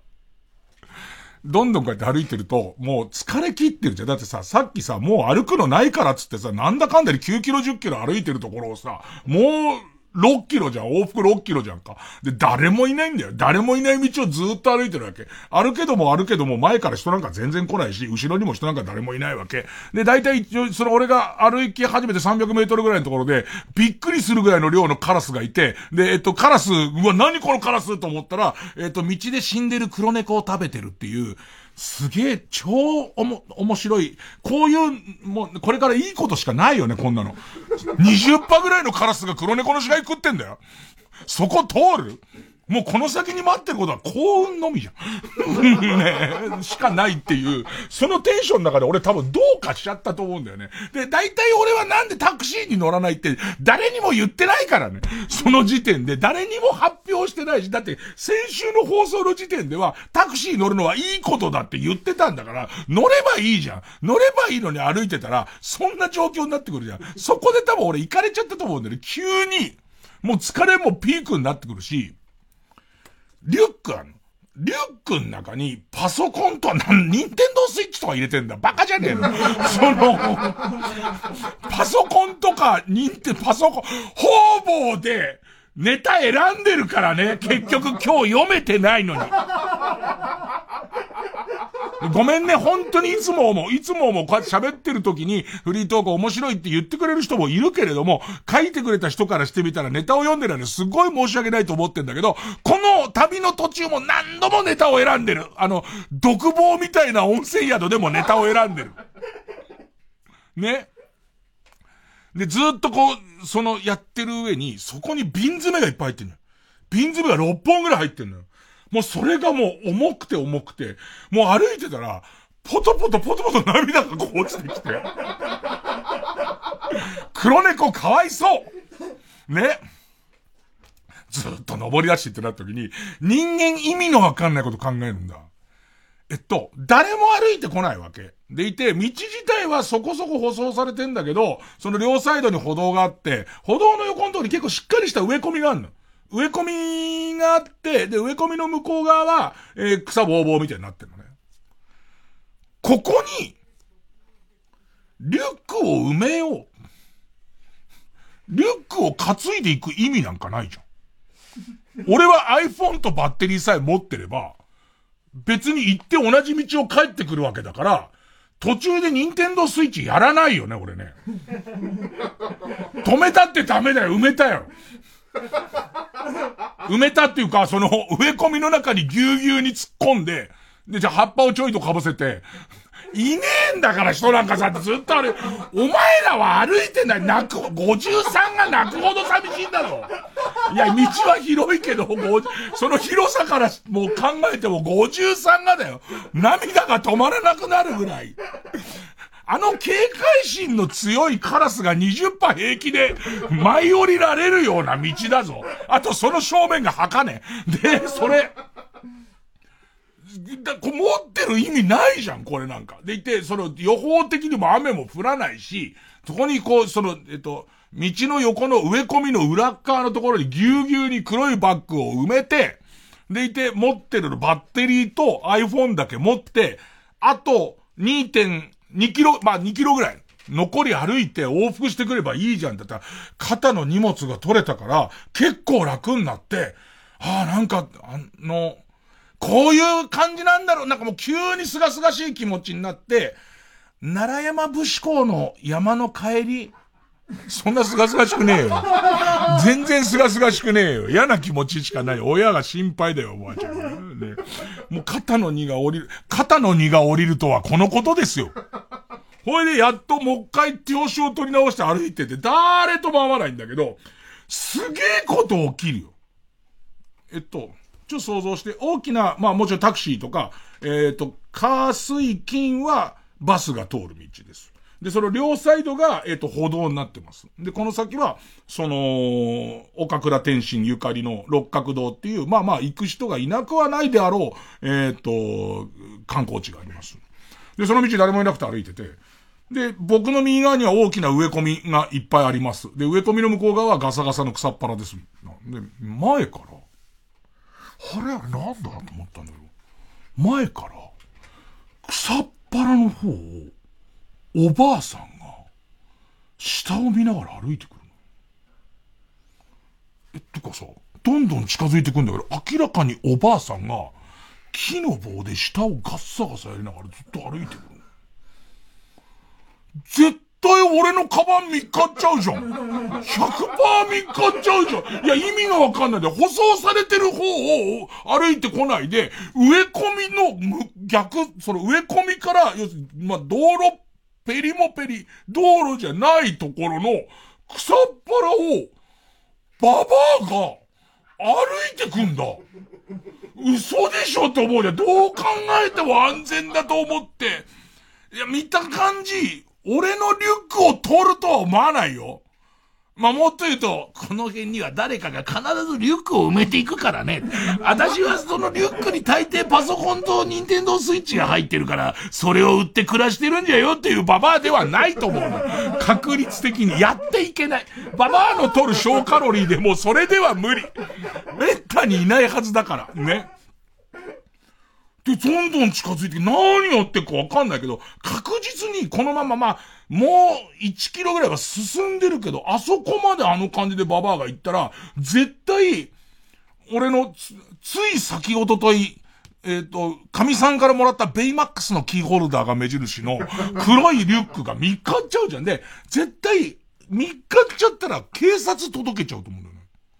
だってそう思わない？誰もいないところの植え込みのところに、そんなリュック落っこってて、それ、ベイマックスじゃななんてなるじゃん、絶対に。で、パソコンやらなんやらぎっちり、瓶詰めやらぎっちり入ってるから、絶対警察届けられちゃうじゃん。そんなことしたら届けられちゃう警察届けちゃうじゃん。で、それを捜索するのに絶対時間取れるじゃん。どうしようどうしようと思うんだけど、もう、すれ違っちゃう時に鳥、もうしょうがないからおばあさんに、何やってるんですかって聞いたら、よもぎを取ってる。よもぎを取ってる。あ、確かによく見ると、ちょっとずつよもぎを割って生えてるところがあって、よもぎを取ってるって言われて、え、どこまでですかって言って、いや、よもぎがちゃんと取れたら、すぐ戻ってくるから、戻ってくるけど、えー、っと、取れなかったらずっと行くって言われて、えー、っと、この先ずっと行ったところに、黒いリュックが置いてあるんですけど、あれ僕のですから。向こうがおばあさんがだよ。は？そらはーだよな。意味がわかんない。どういうことだって、だから、この先ずっと行ったところの、なん、なんか美術館入り口みたいな、で覚えてんだけど、黒松っていうキーの、なんかこれは黒松ですよっていう縦札があって、ある、あって横に、えっ、と、自転車と歩道一緒ですよっていう、えっ、と、標識があるところのふもとに、えー、黒いリュックが突っ込んでありますけど、あれは僕のですので、放っておいてくださいって、丁寧に説明して、俺あの、後でなくさないように写真も撮ってあるけど、その写真を見せて、ここですなんつって。はあなんつって。その先ずっと歩いてったら、そのババアのセニアカーが止めたの。あんじゃあのセニアカーってあの電動のさ、あの歩道を走ってるやつが止めたって、結構な距離だから、多分そのセニアカー止めたところから、ずっとよもぎを探しながら行って、セニアカーまで戻って、多分行くんだと思うんだけど、うわ、こん、ゾッとしたよ、本当に。絶対いないっていうか、もっと言えば、普通に歩道走ってれば、絶対歩いてれば、絶対に見えないところに俺は埋めたって思ってるのに、こんな偶然ある。バッサバサその棒でさ、草っぱらをこう、撫で、撫で切りながらさ、ババア歩いちゃってるからさ、だってさ、よもぎ何にするんですかって言ったら、よもぎはこういう風に煮るとご飯のおかずになるんだよ、みたいなこと言ってんだよ。ねねほっとしたからちょっとあれってから、いや、ご飯のおかずだったらリュックに入ってるからね、瓶詰めが。だからもう全然、ババアからもうしてみたら宝物だよね、それどうか。笠地蔵が置いてったやつだよね。でもいい感じのババアでさ、どうも、なんて。お気をつけて、なんて。よもぎたくさん取れるといいでしゅ、え、いいですね、なんつって。ね。だってよもぎが早めにたくさん取れてくればたどり着かねえんだから。これで、で、まあその先歩いてって、で、結局、そんなこんなで、また時間がないのと、ここまで来て全部見てないのに、六角堂だけ見るのもおかしいだろっつって。でいて、その六角堂のギリギリのところで。いや、ネタとしては見ないべきでしょ。大公開ですよ。俺、岡倉天心がすげえ好きで。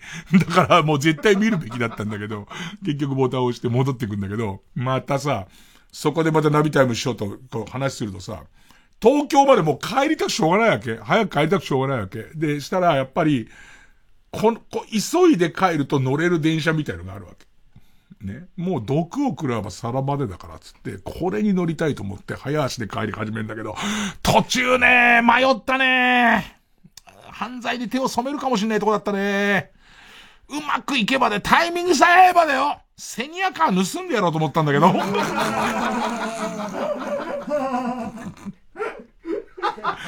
もうババアは去っていて。だからもう、そうなってきたらなんかその変なテンションで、あのリュックを埋めちゃったけど、果たしてあのリュックは見っからないのか？みたいこと怖くなってって、すげえ早歩きでリュックあるとこまで帰って、あったよ。本当、本当よかったよ。あれ、ちびっこがかくれんぼかなんかした時見っけて、中にニンテンドースイッチ入ってたら、神の贈り物だってことになるもんね、絶対ね。絶対神の、にん、あれをちびっこが見っけてさ、おい、なんかあるぞなんて、開けてみようおい、ニンテンドースイッチがあるぞスタミナニンニクふりかけと、ニンテンドースイッチがあるぞつって大騒ぎになっちゃうじゃんか、それ、絶対。あってさ、もうなんかもう家帰ったら動けない、もう全く動けないような状態になるしさ、で家帰ってくるなり神さんがきちんと迎えてくれるかと思ったらさ、なんかあなたおなら臭いわよ、なんつって。だって別に着替えも持ってってねえからさ。あー、どうですか皆さん、こんな愚痴。ね。だからちょっと思ったんですけど、いろいろ改良しましたけど、タクシー乗らないっていうことはね、一つ、まあまあ今回は、結局裏目に出ましたけど、えー、っと、旅に行かないっていう。あとさ、なんかさ、もう地獄ですよ、地獄でいて、こあのここんなことややっても、何、何のためやってるのかもう全然わかんないんですけど、あ、すっげえびっくりしたのが、その、えっ、と、帰り道に、ネットニュースとかいっぱいこうチェックしてたら、まあそれは違かったんだけど、ドラクエウォークのサービスが終わるかもみたいなニュース見た。なんかその、いや、結局終わんないんだよ。終わんないんだよ。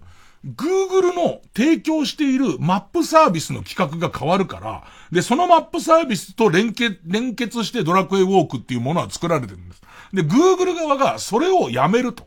だから、いろんな影響が出るけど、ドラクエウォークは、また、Google も新しいそういうサービスを始めるから、えっと、それへの、既存のサービスの乗り換えは、え、っと、スムースに行われるようにしますがっていう、あ話だから、結局ドラクエウォークは終わらないんだけど、その帰り道に一瞬、え、え、ドラクエウォーク終わんのって思うようなニュースだったから、その時にヒヤッとしたのは、俺は何をやってるんだろうって。ドラクエウォークだってやめたい時はやめるじゃん、向こうそら、その、そういうゲームだから、なんかいろんなこと考えちゃって、でいて、あと、あのー、結局のところ、また旅の話かよって言われちゃうじゃん、最後。先週も旅の話だったのに違う地獄なんだって。違う、すごい、もう取れたてのピチピチの地獄なんだって。喋るってそれは。曲。えー、雨のパレードでエッセンス。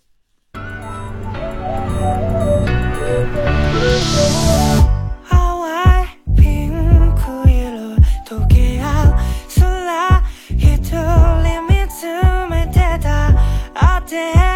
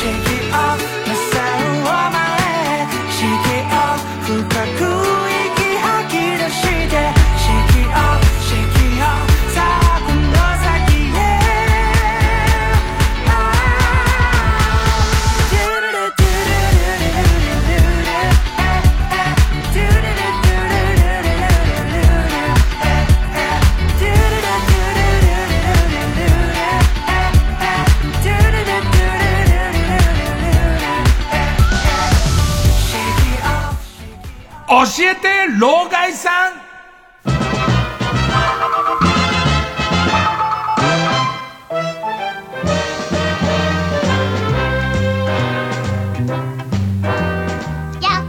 なんかさ、そんな、地元のおばあさんをさ、ババアババア言ってるけどさ、向こうからしたらさ、お前なんだよって話じゃん。ほんのりおなら臭いやつがさ、ほんのりおなら臭いやつがさ、もう飛んじゃって目なんかもうバキバキにいっちゃってるままさ、上り坂をゆっくりへっこらへっこらへっこらへっこら上がってくるわけじゃんか。で、まあ、結果からするとだよ。えっ、ー、と、六角堂の直前で急にくるって振り向いて帰ってくんだぜ、こいつ。ね。向こうからしたら、お前の方が薄気味悪いよって話じゃん。日課でさ、よもぎ取ってるだけなんだから。しかも、横島な心で、私のセニアカを狙ってるっていうことでしょ。ていうか、だから、老害とかじゃないんだよ。害なんだよ、俺は。向こうあっちより全然老だけどさ、全然善人じゃんか。どうやったって。善人に見えるからこそ、あのババア、俺のリュックを見っけた暁には警察届けんな、だって。人として正しいじゃねえか、そんなもんどうやったって。えー、ということで、えー、このコーナーではですね、僕は老害を代表いたしまして、Z 世代からの質問を受け付けていくというものです。えー、何からいきますかね。ペンネーム北あかりの目覚め。ねえ、老害老害の若い頃って、テレビのリモコンに、赤、青、緑、黄色のカラーボタンがなかったんでしょ？ないですよ。もっと引くこと言ってあげようか。小学校、幼稚園の年長さんぐらいの時に、近所の、どの家よりも早く、え、リモコン付きのテレビが来ましたから、リモコンがないんですよ。もう、すでに。でいて、そのリモコンも、なんかボタンが、2個かなんかしかついてなくて、1個は、1回押すとスイッチが入って、2回押すと、えっ、と、ボリュームが大きくなって、3回押すとボリュームがもう1個大きくなって、で、もう1回ぐらいあるのかな？で、次押すとスイッチが切れるわけ。だから、リモコンでスイッチを消そうとすると、1回音がものすごいでかくなるっていう。うるせえって必ず言われるっていう。で、怒られるから、家族に怒られるから、結局近くに行ってスイッチを消すっていう謎の。で、もう一個は、右側周りにチャンネルが回っていくっていう。チャンネルが回るっていう表現もすげえ老害なんだけど、いや、本当にダイヤルのチャンネルが、ガチャガチャガチャって実際に回っていくっていう、そういうやつでしたよ。ねえー、どうやってどうやって視聴者は番組に参加していたの？各家庭ごとに色のついたハンカチを家の庭に吊るして、それをテレビ局の人が見て回ってチェックでもしていたの。そういえば、高倉健の映画でラストに黄色いハンカチをいっぱい吊るしてあるのを見たことがあるけど、あれ？よっぽど黄色っていう答えに自信があったんだね。だって。超面白いじゃねえか。超面白いよ。うーん。あれとか使う？あんま、あんま使わない。なんか夢のような機能が世の中には、できますよ、みたいなことを言ってたけどさ、あんま使わないよね。あの、デジタル放送ができるときに、えー、っと、例えば、TBS なら TBS だけで3波飛ばせるから3つの番組を流せますみたいな、なりますよみたいなことすげえ大々的に歌ってたけどさ、なんか今考えてみればさ、TBS で同じ時間帯に3番組やってて、えっ、と、そこにスポンサーつく。で、スポンサーからすると、絶対視聴率3分の1になりますけど、ね。普通の値段でスポンサーついてくださいなんていうことを、不況じゃなくてもそんな都合のいいことあるだから、結局 NHK あたりが、あとたまに東京 MX が野球中継と被った時とかにやるぐらいで、ほぼあの、TBS の1、TBS の2、TBS の3なんて機能、ほぼ使われないよね。えー、ペンネーム稲葉の白うさぎ。ねえ、老害。老害の若い頃には、コンビニとかなかったんだよね。なかったよ。それも小5ぐらいかな。コンビニっていうものができて、ちょっと見に行ってみる？なんつって。で、見に行って、全部定価だから、スーパーに戻ろうなんつって。コンビニはとりあえず見に行って、あの、今でこそコンビニで買った方が安いものってあるじゃん。大量仕入れをするから。当時はコンビニは全部定価で、で行ってそのスーパーは安売りがあるっつって、熊の前とか自転車でみんなで、おおすげえセブンイレブンだなんつって。でいて、夜11時に閉まるかどうか見に行くなんつって。あ、そうか、それも老害か。24時間じゃないから、当時はセブンイレブンは7時から11時だから、普通の近所のスーパーが8時に閉まるときに、11時までやってるっていうのはすげえ画期的だったから、ちょっと行くなんつって。怒られるよなんつって。夜そっと抜け出して見に行こうぜなんつって。これで、友達と見に行って、閉まる閉まる。本当に閉まったね。怖い帰ろうなんつって帰って。えー、コンビニがなかったんだよね。もし散歩中にうんこがしたくなったらどうしてたのさすがにノグソなんていうのは原始人の頃の話だろうから。専用の壺とか持ち歩いてたの？えっと。まず公衆便所っていうのはまああるわね。で、あともう一個ノグソはしてたね。ねえ。結構、あの、大都会でもノグソをしていた覚えがありますね。あと、うんこも漏らしていましたからね。えっと、問題はなかったです。問題はなかったかどうかが。で、もっと言えばコンビニできてからもうんこは漏らしていますので、まあなんともですね。えーっと、ペンネームそろそろ旧姓中山。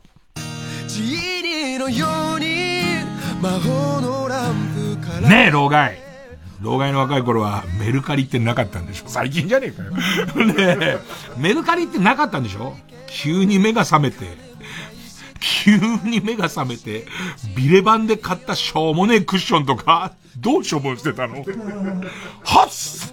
これいらないっつって。ねえー、トラックの荷台に積んで山に不法投棄でもしてたの。山がなんかアメリカっぽくならなかったなんつって。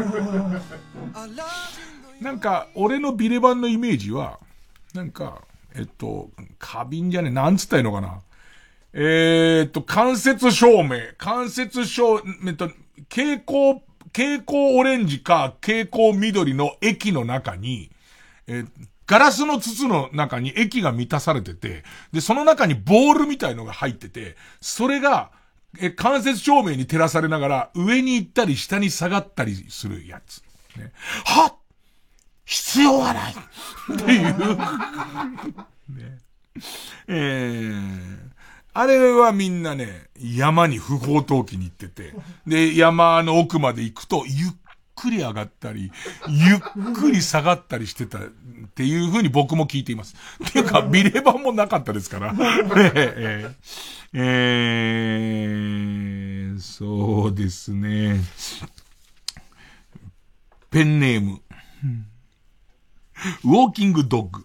このまま奪って隠して忘れねえ、老害。老害が若かった頃、マッチングアプリってなかったんでしょ？好みの女性と付き合いたい時にはどうしてたの？半紙に筆で女求む。父でかきものを特に好むって書いて、門中に貼っていたのだって。マッチングできないからね。マッチングがなかなかできないから、当時は門中に貼ってましたね。父でかき物求むって貼って、そうすると向こうから、あの、シャツに、えっ、ー、と、えー、巨大なる弾痕のもの現れよって書いてる女がこうやって来て、で、そいつが父でかかったりすると、父をゆっさゆっささせながら出たりすると、あ、出会ったなんつって、よかったなんつって、それを、我々はマッチングって呼んでましたけどね。えー、詳しいじゃん、昔のマッチングアプリについて。でもなんかこれは、老害的には時代変わったなって思うのは、マッチングアプリ使ってますみたいな当たり前、当たり前っていうか、出会い系サイトってあって、そのちょっと前の本当に、なんかその、出会うや、出会う、スマホもない頃の出会い系サイトみたいなものは、なんかちょっと、元々の目的は違ったけど、軽く援助交際の温床みたいになってて、使ってますよってあんま言う感じじゃなかったよ。俺は普通に使ってますけどとか、この人とで、出会い系、マッチングアプリで出会ったんだけど、みたいな感覚は、やっぱり、老害的には、老害的には、ね、あのー、老害的には、ちょっとこう、不思議だなって思うけど、でもそういうことで出会わないと、出会うタイミングもどんどん少なくなっていくもんね。だってなんか、下手に社内恋愛みたいなものをしようとすると、セクハラになったりパワハラになったりするわけでしょそうやっていくと、もう出会いの場所とは違いますってことを割り切っていかないとダメなわけじゃん。そうすると別に出会いの場所が必要になるから、マッチングアプリって必須とかになってくんだろうね。えー、そうですね、えー、続いて、ペンネームカムチャッカマーガリンドッグ。ね、老害。老害が若かった頃ってペットボトルがなくてガラスの瓶しかなかったんでしょ？じゃあ家の周りに置く猫よけはどうしたの？ガラスの瓶を割って破片を家の周りに撒いたの。かわいそう。いやいや。光るので避けんなら別にガラスの瓶でもいいじゃんっていうことですけどね。えー、えー、ラスト。ペンネームどうにもならんよ。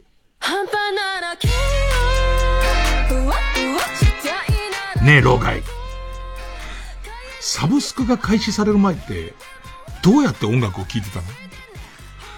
居酒屋にふらりと現れる流しに頼むしかなかった。あれサブスクか。いつでも聴きたい曲がかけられるから、聴けるから、今で言うと、ね、なんか懐かしい曲とかだから、朝の番組で懐かしい曲流すコーナーあるんだけど、意味はあると思う、意味はあるんだ。だって、自分でチョイスして聴くのには限界あるから。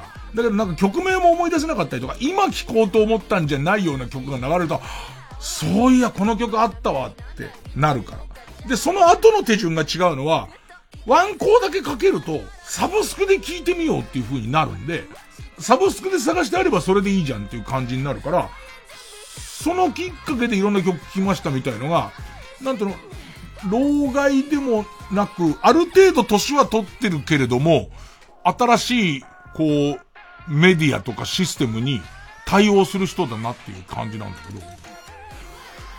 昔はそうか、どうしても今、夜、えー、っと、津軽海峡冬景色が聞きたいって言ってもサブスクがないから、そこに来た、旦那一曲いかがですか？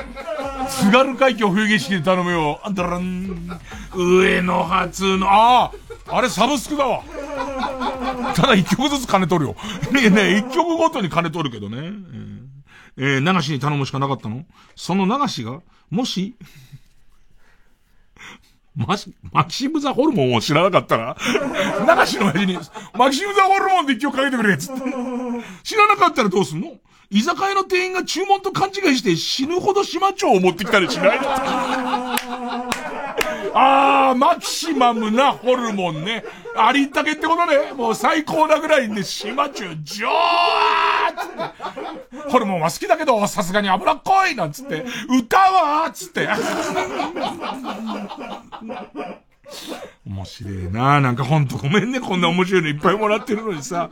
愚痴をいっぱい言って大変申し訳ないですけどね。えー、ということで、えっ、ー、と、老害の時代のことは本当にわかりませんというもう、Z 世代の方オンリーで、えっ、ー、と、質問を受け付けています。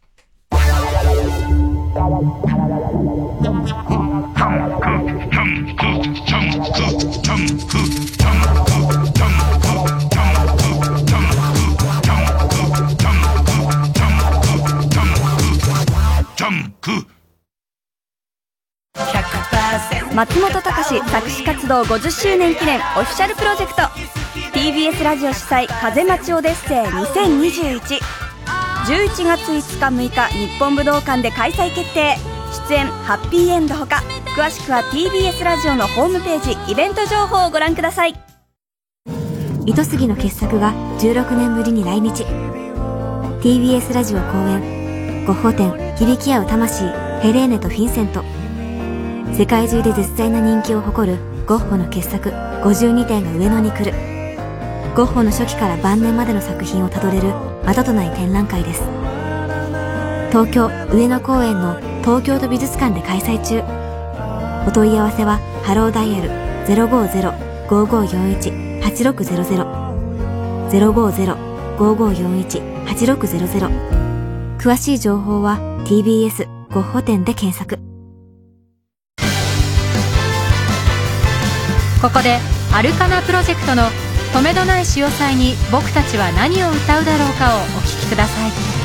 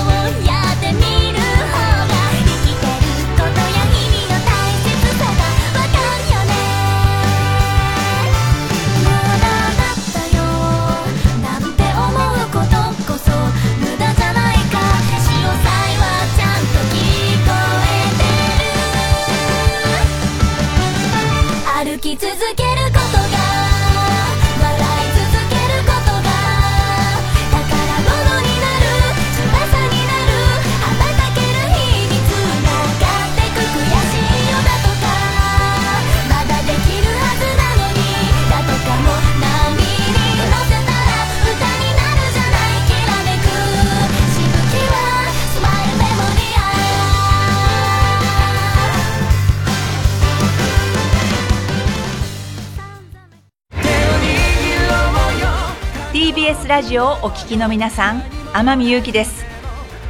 映画「老後の資金がありません」現代の日本が抱えるお金の問題。次々訪れるピンチに立ち向かう主婦を私が演じました。住宅ローンに年金問題。夫婦で失業。同居する姑は無駄遣い。はあ泣いて笑ってハッピーな楽しい作品に仕上がりました。映画「老後の資金がありません」10月30日公開です。ぜひご覧ください。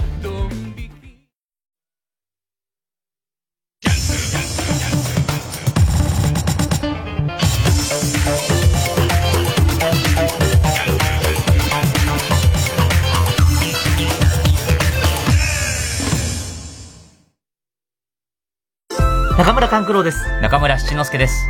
TBS ラジオ主催、赤坂大歌舞伎を4年ぶりに開催いたします。一つ目の演目は、里の噂山名屋裏里。笑福亭鶴瓶師匠の新作落語を歌舞伎に仕立てた作品です。さらに、長唄に乗せて、軽快な舞を踊り分ける越後獅子。舞台を締めくくる、宵の赤坂、にわかの里景色では、赤坂の華やかさをお届けいたします。赤坂大歌舞伎は11月11日から26日まで TBS 赤坂アクトシアターで上演。詳しくは、TBS ラジオのホームページ、イベント情報をご覧ください。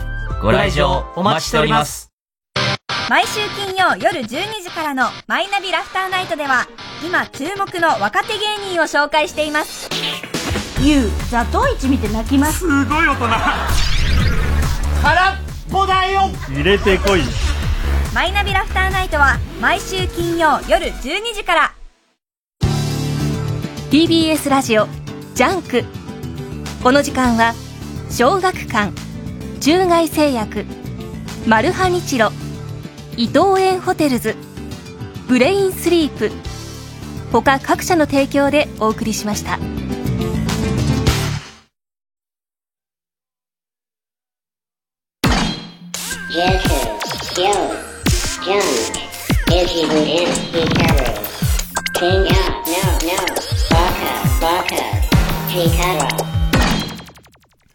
えー、鮮度が大切なんで小耳にねじ込め読んできますかね。ペンネームボジオさん。南米でウミガメが大量に密漁されたニュースが報道されていたのですが、そのニュースに対しコメントを出していた日本ウミガメ協議会の会長の名前が亀田さんでした。すごいね。えー、寝起きで見たテレビで流れてきたニュースでしたので、なんか漫、漫画とかにある架空の団体の架空の、ウミガメを専門に研ります、亀田でございます。ね、えー、えー、亀田だけに首をすくめておりますなんつってね。あ、あははははなんつって。あんま面白くねえな、なんつって。ペンネーム白長さん。持田コシヒカリ激似の AV、AV 女優。持田ササピリカさんの、いるのよ、いるのよ。最新作のタイトルは、顔はカトパン、体はパンパン、あそこはパイパンです。だって。どういう需要なんだろうって。どういう需要なんだろうね。いやー、ということで、まあ、なんだろうね。次やるときは何書いていけばいいの？だけどね、だけど、まあまあ、その、元も子もない言い方をすると、こういう風にして、もん、プレイだね。完全にプレイなんだよね。こう、だから、じゃあ何にもなくて、じゃあ本当に日光東照宮に行きたいんですか？って言ったら、別に何にもなしで日光東照宮は、今行かなくてもいいし、そうね。だからこんな風にして結局愚痴を言って、バカだなって言われてたい。言われてたいよね。だかよかったのはもうかなり意識朦朧としてたんで、セニアカーを盗まなくてよかった。多分自転車泥棒だってそれは相当許されませんけど、俺がよもぎ取ってるばあさんのセニアカーを盗んでたら、尾崎豊より悪いよね。おそらく15で、53でセニアカー盗んでんだよ、知らない人の。危ない危ない、人のもん取っちゃダメ。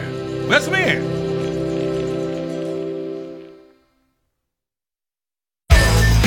ザ・マミーの林田ですあ、あ、この声が酒井です。月替わりでいろんな人がパーソナリティを務める24時の箱10月は我々ザ・マミーが担当します任せとけ。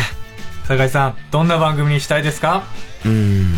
笑いや感動がいっぱい詰まったおもちゃ箱。そんな番組にしたいかな。はいザ・マミーの箱は毎週水曜深夜24時から絶対聞いてくれよな。